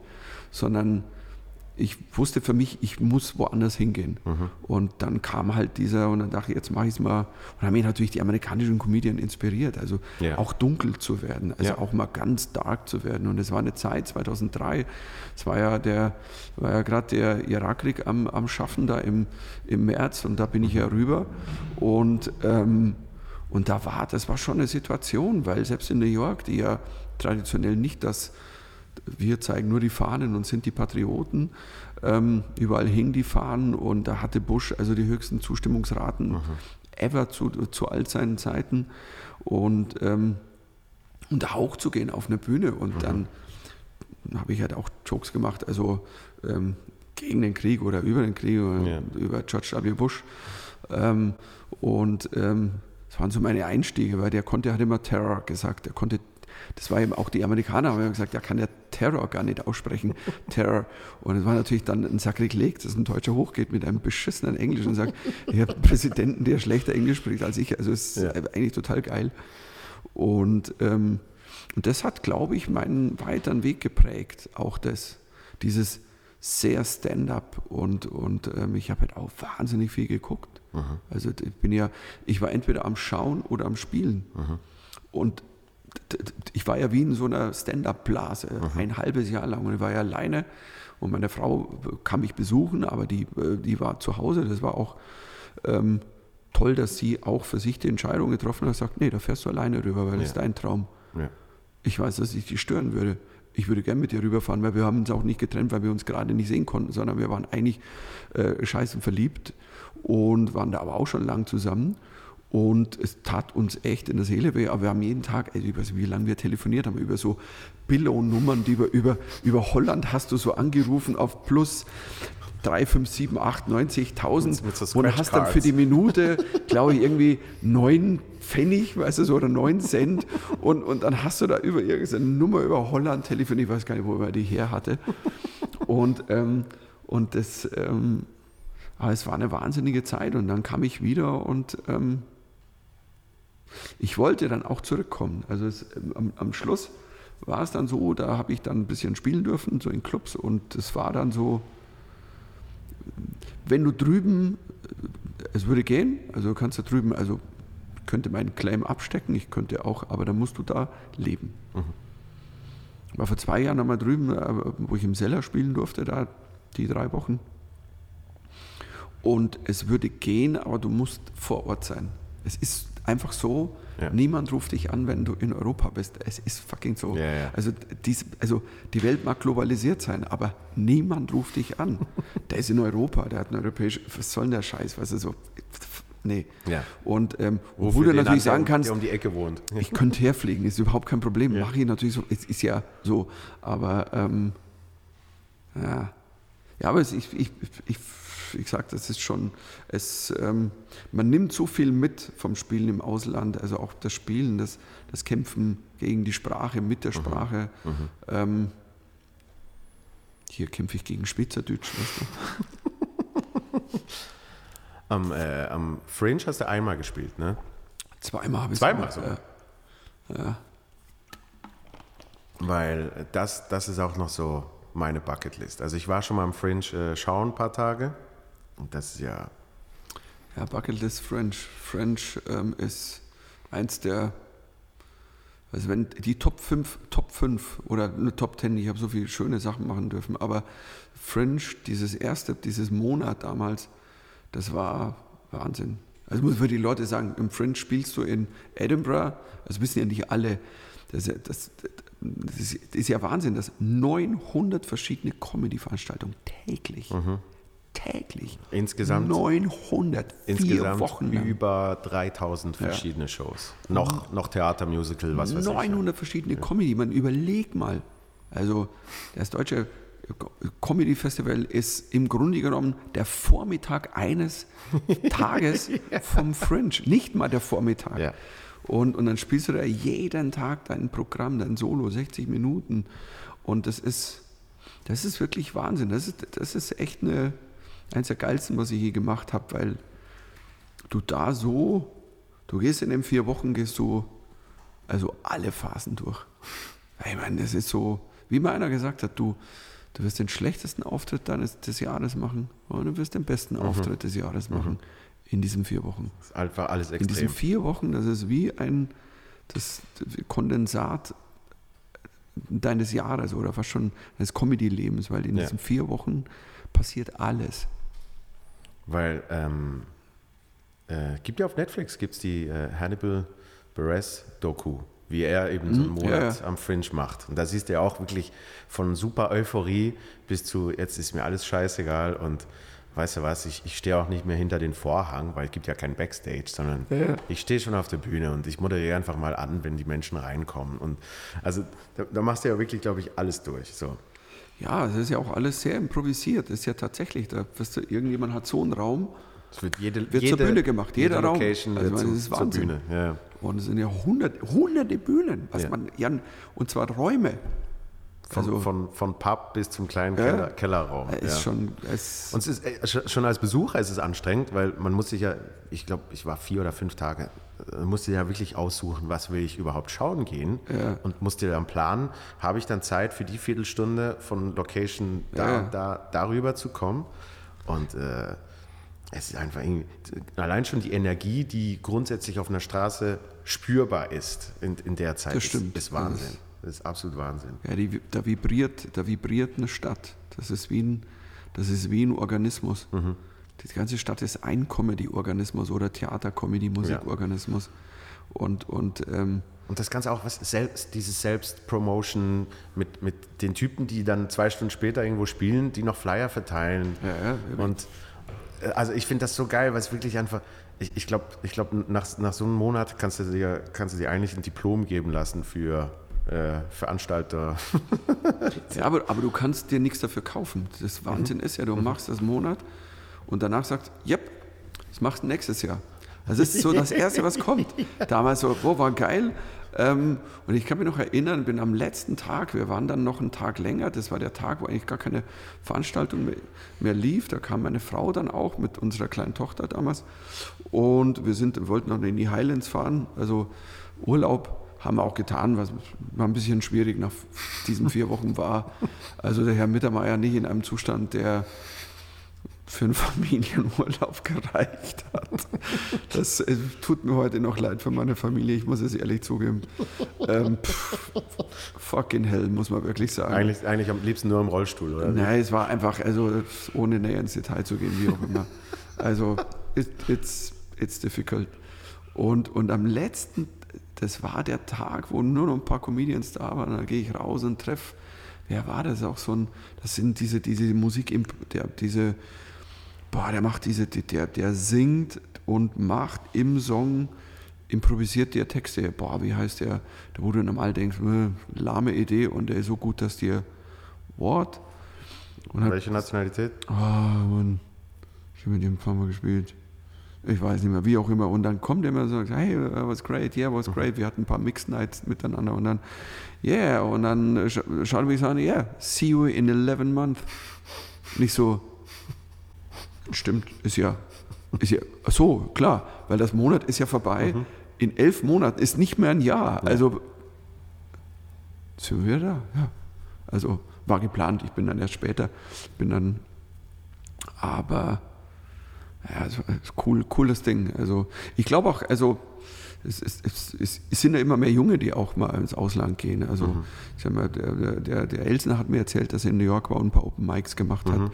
Und ich finde das super. Es sollten auch viel mehr machen. Ich habe erst eins gespielt. Man kann nur lernen. Wo? Ja, äh, das hieß Buddha.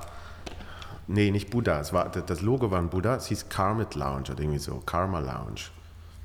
Also, also da wirklich, musste man zahlen, oder? War, ja, klar. Ja, ja. War, war, richtig, richtig New York Open Mic. Einfach 20 Menschen, 19 Spielen. Ja, ja. Und sobald einer gespielt hat, geht er. Und setzt ins Publikum, das ist der 19. Oder, 20. Oder, genau, oder geht dann ganz. So, also am Schluss waren, glaube ich, noch fünf im Raum. Ja, das habe ich, hab ich sehr, sehr lange Zeit, wie gesagt, viele Monate gemacht. Das ist, das braucht schon. Aber da ist auch so. Ähm, wie war deine Erfahrung? Bist du hoch? Also es war, war mit, mit, mit Abstand der, der aufregendste Auftritt meines Lebens. Also ich war, war mit Charles, äh, weiß nicht, ob du den gestern auch gesehen hast. Ja. ja. Ähm, wir, waren, wir waren so sieben, acht Wochen waren wir in den USA. Und, und die Idee war eigentlich, dass ich, dass ich ganz viele Open Mics in den USA spiele, um dann eben am Fringe zu spielen. Ähm, und dann ist Fringe ist dann in letzter Sekunde auseinandergefallen weil der Typ konnte nur noch einen Raum belegen anstatt zwei. Und dann hat er den zweiten Raum einfach gekippt. Mhm. Dann hat er noch ein paar Mal geschrieben, gesagt, ich habe dir hier noch was, aber ich habe dann mit, mit Schulte-Loh habe ich dann ein bisschen mich ausgetauscht und er hat gesagt, mhm. ähm, um die Zeit an dem Ort würde ich dir jetzt nicht empfehlen. So. Ja, der, der, der, kennt sich auch aus, also insofern... Äh der hat, glaube ich, sechs oder sieben Mal gespielt schon, mindestens. Ein paar Mal auf ja. Fall. Und, und ähm, und dann hab, haben wir das gelassen und, äh, und dann habe ich auch gemerkt, vielleicht ist es auch ein bisschen viel, weil dann ist die ganze Deutschland-Geschichte losgegangen mit dem, mit dem Quatsch äh, Talentschmiede-Preis. Dann habe ich gedacht, jetzt ist schon eine andere Sprache am Start mit Deutsch, weil ich gemerkt habe, dass halt Schweizerdeutsch und Deutsch trotzdem nicht einfach ist, ich kann auf die Bühne gehen und ich laber jetzt dasselbe auf Hochdeutsch, sondern es ist eigentlich schon ein neues Programm schreiben. Äh, eine neue Arbeit. So. Naja, aber ihr, auch die, ihr, ihr habt ja auch eine andere ja, die Pointe und, anders gesetzt und, und, das Wort, wann, wann und, es kommt. Und kulturelle Unterschiede, die, die trotzdem da sind. Und ich kann, ich kann über Schweizer Eigenheiten, kann ich, kann ich Jokes machen, fängt mit einer Postleitzahl an und was weiß ich. Das, das geht dann alles nicht auf Deutsch. Ja. Ja. Und ähm, und dann habe ich je gedacht, ist vielleicht besser, wenn ich jetzt nicht auch noch was auf Englisch versuche. und deshalb haben wir einfach mehr zum Spaß, haben wir gesagt, komm, New York, äh, wir gehen mal Open Mic, so einen Abend, ein, zwei Clubs. Ne? Und wir waren beide so scheiß nervös, dass nachdem haben wir was getrunken und da kam natürlich einer so, hey, Billy Bob, wie auch immer, um, ähm, it's five dollars a pop over there. I'm, I'm going, I'm going to play in, in like a half an hour if you want to join. Und wir so, ja, ja, vielleicht. Und dann gucken wir uns beide an, so, bist du auch so kaputt? Ja, lass, lass es bleiben. Das war jetzt, war jetzt die fünf Minuten mal. Und ähm, ist immer noch ein Ziel und ein Traum, weil, weil äh, ich habe ich hab so ziemlich alles von dir gesehen, was, was du auf Englisch gemacht hast. Ich habe die, die, die Blackout-DVD zum Beispiel, die so viel Bonusmaterial hatte mit eben. Ja, da haben wir so einen langen Clip drauf gemacht. Ja. Ähm, und und die, die, die Auftritte in, in, in Just for Laughs und, und die, die Südafrika- äh, Ja, Geschichte. das, und wie so. gesagt, das, man lernt, man ist immer ein Lernender. Du Ja. denkst was.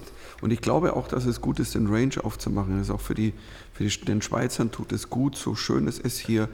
Ähm, es ist klein, ich mag das immer. Ich sage das, betone, weil ich wirklich mag, das ist klein, es ist familiär. Mhm. Aber es ist wichtig für die Künstler, für die Comedians, auch Mhm. für den deutschen Künstler oder der, der bayerische Künstler. Also ich, ich bin relativ früh in den Norden Deutschlands gegangen, wo, und da war bayerisch null angesagt. Ja. Bayerisch war damals so, Wirklich, echt, ach Bayern, also die können nicht mehr Deutsch sprechen. Und, ähm, aber du er- erweiterst immer deinen Range. Und, und du musst ja dann, wenn du eben nicht auf die sicheren, jetzt mache ich noch einen Bern-Gag, jetzt mache ich noch einen Basel-Gag, Ja, ja, ja. Ähm, wenn du die nicht hast, musst du einen Gag erfinden, wo die Leute einfach lachen, weil der Gag lustig ist. Mhm. Und ähm, das hast du, du als Schweizer in Deutschland, aber ich, gut hier nicht ganz so extrem, weil ich natürlich die Sprache nicht so umstellen muss. Ja. Trotzdem ähm, war es bei mir der Schlüssel auch mit diesen, dass ich immer Schweizer Programme gemacht habe und, und deswegen heute noch die, die, meine, die Schweizer mir so lange, also immer noch, also die, so dieses Phantom so hochhalten, weil sie Ja. einfach wissen, wenn sie zu mir gehen, kriegen sie auch immer noch ähm, was Aktuelles, was Neues. Also ich kann, ich kann nicht ohne. Also Ja. ich kann nicht sagen, jetzt fliege in die Schweiz und informiere mich nicht, was, was gerade abgeht. Ja. du, so, ich kann nicht zum Swiss Comedy Award fahren und sagen so, ähm, es war eine lustige Nummer über, über Pandemie, äh, über Trinken, Rauchen, Essen, kleine Hunde, sondern ja, was gibt's denn? Lodi schreibt mir mal, was gerade abgeht und dann Äh, weißt du, China, China Force. äh, Echina Force, ja, oder keine Ahnung, hier wird abgestimmt und dann, und dann kommen ja schon, okay, Abschussgesetz, schießen wir jetzt Deutsche ab. ähm, das, das Erste, was mir eingefallen ist, und das ist, weißt du, und das, aber ähm, es macht aber auch großen Spaß. Und dass die, die Schweizer immer, und dafür mag ich das Schweizer Publikum, dass die immer wahnsinnig offen waren. Immer. Ja. Also das, ich glaube, das, das ist lustig, weil mir haben viele Schweizer Kollegen oft gesagt, ja, ein Schweizer Publikum manchmal und so. Und für mich war es immer so, ich kam an damals und dieses, dass ich live übersetzt habe, AOK ist Helvetia und der ist, ihr kennt das ja nicht, den Werbespot habt ihr nicht, jetzt kommt der. Ich musste ja live eine Swiss Edition erfinden, als ich damals Zepp zum ersten Mal gespielt habe. Also für mich hätte ich nicht müssen, aber es ist so passiert. Und ähm, und ich habe die Leute als so offen immer empfunden. Aber immer nur, wenn man sie ernst genommen hat. Immer wenn die deutschen Kollegen herüber sind und dann kam, was weißt du, ein langsam Gag, ein Schokoladengag, Wilhelm Tell schießt den Apfel ab und aber immer in so einer, boah ja, ich bin hier eh nur, um Geld zu verdienen und eigentlich, weißt du, so, und dann immer so ein Gag, ja, ihr klatscht erst in der Stunde. Also, ja, was, welche Reaktion willst du denn vom Publikum? Ich habe manchmal zu deutschen Kollegen gesagt, die geschimpft haben ist übers Schweizer Publikum und sage, ja, aber was hast du denn gemacht? Also, dann geh heute hoch und mach ein gutes Programm, weil das finden die super. Ja, Die das ist Schweizer. wie, wie jetzt, was, was, wir, was wir gestern kurz besprochen haben, wie wenn jetzt äh, Menschen sich beschweren, dass wenig Leute im Publikum sitzen wegen, wegen Corona. So. Ja, und, und dann sitzen die so, aber wir haben die, Kat die Karten gekauft. Ähm, Sind wir jetzt auch blöd? Und dann, so, mm, Demo. Ähm, nee, also, wie gesagt, da war für mich immer. Und das Interessante, was einfach ein anderes Land ist, weil es natürlich für mich die Schweiz schon. Aber ich finde auch schön, dass jetzt Schweizer Energie nach Deutschland kommen, weil seit einer Zeit, Ja. Esel hat da natürlich einen großen Wahnsinn. ähm, ähm, äh, ich meine, das ist äh, Wahnsinn, was passiert ist, aber auch eben geile Arbeit. Ich meine, guck dir das an. Also ähm, wenn du, wenn du, wenn du die ersten Slams, ich habe Hazel relativ früh gesehen und ähm, ein Freund von mir, der, der Sven, der hat äh, gesagt, hey, da habe ich eine gesehen beim Slam, ähm, weil der selber Slam gemacht hat, musst du dir anschauen, die ist 17 oder 18. Ich so, okay. Und ich schaue mir das an und sage, okay. Ja. Ah, du erkennst einfach mal ein Talent, wenn du ein Ich glaube, Talent. glaub, das gab, ging zu ziemlich allen so. also du hast halt einfach gesehen, Ja. das ist einfach anders. Und, ähm, und dann das erste Programm und ich weiß, nicht, wir haben uns damals getroffen in München und ähm, als sie das erste Programm gespielt hat und ich war jetzt, ich war jetzt vor kurzem bei ihr, vor zwei Wochen, glaube ich, war das, oder drei Wochen, sie in München gespielt hat, nochmal das zweite Mal Tropical gesehen. Und das ist, ist schon Wahnsinn, das ist großartig. Also Ja. das, ist, das ist eine Erzählerin. und in einer Ruhe, in einer ähm, und, ähm, und da wie gesagt, da passiert in der Szene haben wir die Namen ja vorher auch schon aufgezählt, sind ja einige von den Jungen, wo, wo gerade, also ist schön, ein bisschen Swiss Energy. Joel, ja, come on, ne? ja. Jetzt wieder Berlin. Hm. Wie, wie lange bist du da? Ähm, Donnerstag bis Dienstag. Okay, und dann jeden Tag wahrscheinlich so die. Donnerstag, Freitag, Samstag Quatsch. Sonntag ist momentan nicht wegen. Äh, ja. Hm? Okay, gut, ist, Quatsch und, eh super. Und, äh, und dann Sonntag eben Mad Monkey Room. Montag mal schauen. Da gibt es ja noch, was gibt es noch? Chips und Joghurt. Äh, und Chips und Kaviar. Also Montag ist, ich glaube, ist Montag der Stereo, glaube ich. Club Stereo. Macht der, macht der Talhammer. Also beziehungsweise, ja. nee, macht nicht der Hans, es macht der, der Falk, sein Kumpel. Ähm, aber Hans kennst du auch wahrscheinlich, oder nicht? Hans. Talhammer, der nee, kennt ganz nicht. viele Open Micer, ich kenne ihn seit vielen Jahren. Und ähm, also wenn du am Montag noch wo spielen willst, ich kann, ich kann, ich kann Hans aktivieren und sagen, also hört mal alle weg jetzt hier am, am, am Podcast, dann aktivieren, keine Ahnung, weil es ja immer gut ist, so viel wie klar. Nee, ja? noch so gerne. Ich spiele, ich spiel, was ich kann. Äh, Schulte hat jetzt Mad Monkey Room äh, eingetütet, ja. wie, wie, die Deutschen sagen. Ja, und ähm, ja, freue mich. Ähm, ich ich habe nee, nicht mehr so viel Zeit. Oh ja, wir, sind äh, wir sind langsam am Ende. Nur noch kurz. Ähm, bis dieser Podcast kommt, hast du in der Schweiz schon gespielt, dein Corona-Programm. Äh, kommt aber noch ein Buch, äh, mhm. Anfang November. Äh, die die Corona-Chroniken. ähm, Na gut, der Haupttitel ist, ich, ich glaube, ich, ich, hatte, es schon. Ich, ich glaube, ich hatte es schon. Ja, ja. und Untertitel die Corona-Chroniken, damit man weiß, was hatte er denn. Also, also. und ich, ich finde faszinierend, wir haben ja auch kurz angesprochen gestern, dass du, dass du ein ganzes Programm jetzt erarbeitet hast über diese Corona-Zeit und das spielst und auch noch ein Buch äh, rausbringst äh, zu dem Thema. Und zwar nicht eben, äh, hier sind ein paar Corona-Witze, viel Spaß, sondern vielmehr deine persönliche Erfahrung in der Zeit, deine Geschichten. Und, und wie, wie so vieles sind es ja Geschichten, die wirklich passiert sind. Dass wirklich ja. Menschen unterschätzen oft, dass im Stand-up so viel wahr ist. Ja? Es ist nicht einfach, ich habe mir da mal 70 Minuten frei erfunden, sondern echte Geschichten aus dem Leben. Ich glaube auch, dass man spürt. Mhm. Also ich, ich spüre das schon. Also bei, bei, bei, ähm, bei Comedians ist da, ist da ein Kern dran oder sagt, nee, du warst, du warst in den letzten zehn Monaten nicht in der U-Bahn, das hast du nicht gesehen. Nein, das war nicht so. Nein, du warst gestern nicht da. Also das ist nie passiert. Und es ist so schade. Ähm, ich glaube ja tatsächlich, dass wenn man ähm, die, die Realität beobachtet, dass auch kleine Dinge also sehr lustig sein können. Mhm. Klar hat man natürlich eben, je länger man dabei ist, desto mehr lernt man auch aus nichts in Anführungszeichen mhm. Eine Nummer zu machen.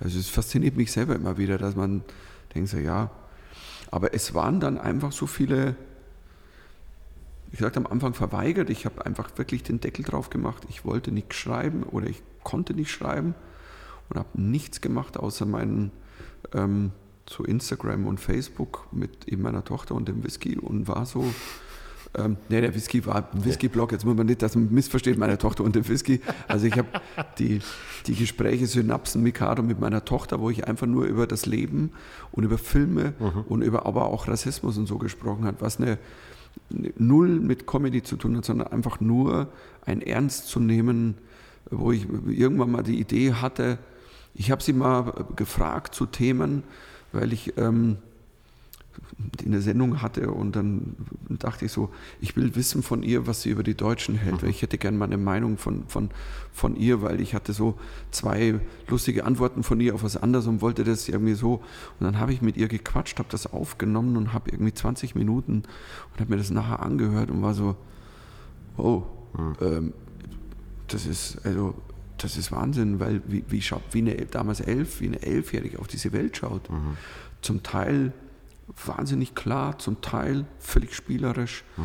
Also dann hat die irgendwie zwei, drei Gags gemacht, einen völligen Hardcore-Gag mit, mit Hitler und Kim Jong-un und ich war so, und es war ihr aber nicht bewusst, ich meine den Hardcore-Gag und, und, und ich saß so da und sage so, Sag mal, ist dir das jetzt, ist jetzt bewusst, dass das ein, ein richtig geiler Gag ist? Also, und dann sagt sie, yep. Okay. Und dann dachte ich, eigentlich wäre es mal geil, mit der einen Podcast zu machen, mhm. weil das, es hört niemand den Kindern zu. Und es hört niemand den Jugendlichen zu. Auf den Bühnen höre ich immer, und dann kommen die Pubertätsnummern. Es gibt gute und schlechte, weißt du so. Und, aber es gibt so viele schlechte und so viele nur Klischees. Ist so, äh, do. Und ich merke immer, nee, das sind aber auch alles erfundene Dialoge. Ja. Also da passiert nichts mehr. Mhm. Es ist nur das, was die Leute hören wollen. Und dann, und das hat mich, glaube ich, diese Normalität, diese Realität und diese Whisky-Blocks, wo ich einfach nur gesprochen habe, pass auf, hier, diese Flasche Whisky, mhm. den trinke ich gern, ich habe den damals getrunken, 1900, bla bla bla, und Geschichten erzähle. Und durch diese Geschichten habe ich mich, glaube ich, wieder mit der, mit der Realität in einer anderen Art und Weise auseinandergesetzt. Ja, mit der neuen Realität. Wie, wie, wie ein, ja, mit der neuen, ich weiß nicht, ein Comedian, der nicht mehr Comedy macht gerade, aber der auf die Welt schaut und auf Momente schaut. Und dann wusste ich aber irgendwann, im Mai war das so nach, nach zweieinhalb Monaten, wo nichts war, war dann irgendwann so, ich, ich kann nicht schreiben, wenn ich kein Programm habe und es gibt keine Premiere. Und dann war so, ähm, weil schon die Auftritte, die, also mein September war schon verschoben und die anderen haben noch überlegt. Und dann war so, nee, jetzt kommen Anfragen, Autokino, jetzt fange ich mal an. Und dann, ja, was ist denn so passiert? Lucky Punch will ich nicht mehr spielen, weil das ist, ich hatte Derniere, ich mhm. kann nicht ein Programm mehr auflegen. Mhm. Also es war vorbei. Und dann kam eben dieses, ja, dann mache ich mal was Autokino, jetzt schaue ich mal alles, was an schlechten Autowitzen so, und dann kam eben dieses, was ich ja schon erzählt habe, ich schaue mir mal Fast and Furious irgendwie 1 bis 7 an und, und es ist lustig, Drive an und, ähm, und lass mir nur schlechte Wortspiele, Autoimmunkrankheit, hey, ist total geil, heute hier zu sein, ich habe eine Autoimmunkrankheit. Das war mein erster Gag, den ich mhm. hatte dann dazu. Und habe eigentlich nur Dinge aufgeschrieben und wie ich vorher gesagt habe, es war echt bold. Also bin hoch und habe einen Wust gehabt von, ja, vielleicht mal Safety-Nummern und, und, und bin hoch und habe gemerkt, dass so viel zu erzählen da war. Eben was da war. Ähm, wir, die Geschichten, wir schauen Star Wars mit der Tochter, wir spielen. Ähm, was hast du denn, äh, wie hast du denn erlebt, wenn du die, die Pressekonferenzen angeguckt hast? Wie, wie, wie war denn plötzlich, weißt du, so, dass sich Virologen ich meine, wann haben wir, also, dass Virologen plötzlich Popstars werden? Das ist ja fucking, also ist ja Wahnsinn. Ja. Und es war so, und dann kam dieser, dieser Battle zwischen Drosten und Kekulé, also so Bildzeitung und gegen FAZ und Ding. Und ich saß so da und als, für mich kam das Bild, das ist klassisches Gangster-Rap-Battle. Es ist, oder es ist fucking Eight Mile. Das ist wirklich Eminem gegen, und dann war ich so, okay, Idee, ähm, DJ Kekulé, ähm, also äh, Kekulé Ultras gegen Team Drosten. Ähm, und die beiden machen ein, machen ein Battle oder wie, keine Ahnung. Und, und solche Ideen kamen mir dann und so habe ich angefangen zu schreiben und zu erzählen. Und dann kam dieser Impuls, ja, vielleicht sollte man die Geschichten wirklich konservieren, weil ich schreibe unglaublich gerne. Die paar Bücher, die ich geschrieben habe, waren ja auch nicht Bücher aus Geschichten, die schon da waren mhm. und dann, jetzt mache ich noch Drittverwertung, sondern es war immer, Achtung Baby war das Buch vorher da und danach ja. gab es ein Programm. Ja. Und die Welt für Anfänger war auch nie im Programm. Da waren ein paar Teile drin aus alten, aber nur, wenn es gepasst hat. Und, ähm, deswegen war das total spannend, also so die, das zu formulieren und hat ja nicht viel Zeit dann. Also so. Ist schon fertig geschrieben, ne? Ja, ja, ich, hab, ich, ich hab, musste vier Wochen später abgeben. Es war so, also als ich, als ich, die, als ich die Idee gepitcht habe, war so, er, er guckte mich so an und sagt, pff, ja, ähm, sage ich, ja, was muss ich denn tun, dass ihr das macht? Und sage ich, schreibe ein Probekapitel, das gibst du mir, wenn ich das lustig finde, dann gebe ich es weiter, weil mhm. ich kann ja nicht, das macht keinen Sinn. Es gibt keine Abgabe mehr für Herbst. Gibt es nicht. Ist alles abgegeben. Also nichts ja. kommt mehr raus. März halt so nö, geht nicht. Und dann sollte es so sein. Dann habe ich mich halt einen Monat in, da war ich wirklich, da war ich in so einer Blase, da war ich wirklich nur, also ich habe geschrieben und, und ab und an hatte ich halt Auftritte, Autokino und dann kamen auch die ersten Open Airs so mit lebenden Menschen, mhm. was fast wie so Sex mit Anfassen war. Nach, also es war wirklich, also und das hat sich so ineinander so ein, keine Ahnung, gegenseitig angeschoben. Ja. Und, und es sollte leicht sein. Mir war klar, ich möchte, ich möchte jetzt nicht, weil für mich war so ein Ding, ich möchte gerne das Licht am Ende vom Tunnel sehen. Ich bin immer so. Mhm. Ich bin kein negativer Mensch, sonst wäre ich gar nicht mehr da, wo ich bin. Ich würde gar nicht mehr touren. Und ich glaube, dass es gut ist, das Licht zu sehen und, oder es versuchen wenigstens. Und, und ich glaube, das Lachen hilft uns schon weiter. Geht mir auch so. Also ich habe so ein paar Kollegen, die wirklich geile Sachen gemacht haben. Einer der wenigen, Thorsten Sträter, mhm. der hat so die drei Folgen oder die zwei, ich glaube es waren dann drei Folgen, die dann waren ohne Publikum. Das waren die besten Folgen, die er gemacht hat. Mhm. Die waren so gut. Und Lisa Eckert hat ein paar so unfassbar geile Stand-ups gemacht. Also in der, das wird dann oft vergessen in diesen ganzen blöden Diskussionen, wenn es ja, um politische Korrektheit geht. Und ähm, es ist großartig, dann auch was Lustiges zu sehen. Mhm. Oder eine lustige Serie. Modern Family ist unser Familienfavorite. Wir sind mittlerweile in der ich weiß nicht, sechsten Staffel. Ja. Das ist so geil. Weißt du, Modern Family ist, glaube ich, eine der lustigsten Serien, die ich je in meinem Leben gesehen habe. Das, ist wahnsinnig, das Ding ist einfach gut nur, geschrieben. Das, das ist das Leben. Ja. Also, und, und, und das, glaube ich, hat mich auch beeinflusst. Wir haben so viel Modern Family geguckt und du schaust das und denkst dir, die bringen mich zum Lachen, mhm. weil sie reden über, die Tochter macht das, der Sohn das und der ist dämlich hier und, und das tut einem so gut. Mhm. Und, und trotzdem sitze ich da und ich sage euch ganz ehrlich, Freunde, das ist für mich im Ranking höher wie irgend so eine, irgendwas Intellektuelles, was ich dann gar nicht verstehe und alle feiern es ab, nur weil, keine Ahnung, noch ein Politwitz eingebaut ist. Brauche ich nicht. Ich brauche Echtheit. Und die Echtheit ist es. Und ich hoffe, ich habe die Echtheit eingefangen in, ins Buch, ins Programm auch. Da ist man natürlich immer, da, das morpht ja weiter, mhm. das lebt ja weiter. Aber ich glaube, dass ich es geschafft habe. Ich bin, ich bin tatsächlicherweise, also ich, ich, ich mag es total gerne. Also es ist nicht einfach nach so kurzer Zeit was sofort auch zu lieben, mhm. weil es natürlich hart ist, weil du nichts mehr ändern kannst. Also und die Korrekturen waren dann noch ein bisschen ähm, mehr, weil wenn du länger schreibst, wenn du drei, vier Monate schreibst, dann ist klar, dann, dann musst du nachher nicht so viel rumkorrigieren, weil dir nicht mehr so viel einfällt. Aber ich war ja noch in der, ach, ich könnte schon noch eine Seite hinschreiben, Phase, weißt du so. Und das ist was Schönes. Und ähm, also mir hat es geholfen. Ich glaube, es ist auch eine Selbstverarbeitung. Ja. Und ähm, aber eben in lustiger Form und ähm, ich glaube ans Lachen, ich glaube an Humor und ich glaube an ja, die Helligkeit. Und wie wir schon gesagt haben, nicht jeder Comedian im Moment sieht die Helligkeit, sondern geht auf die dunkle Seite und, und hat auch keine gute Zeit. Und ähm, ja. Und dafür äh, danke ich dir, dass du, dass du auf der Seite bist. Und wir müssen jetzt langsam, äh, müssen jetzt langsam aufhören. Ne? Ja. Letzte Frage mache ich zum Schluss. Äh, was machst du, um dich gut zu fühlen? Was mache ich, um mich gut zu fühlen? Außer ein Buch schreiben in Krisenzeiten? du, schöne Momente, eigene Momente. Ich glaube zum Beispiel, mein, meine Whisky-Leidenschaft ist eine davon. Mhm. Dass wenn ich einen, einen, richtig guten Whisky trinke, weißt du, so, und nicht, da geht es ja nicht ums Saufen, sondern das ist ein Moment, das ist ein Genussmoment.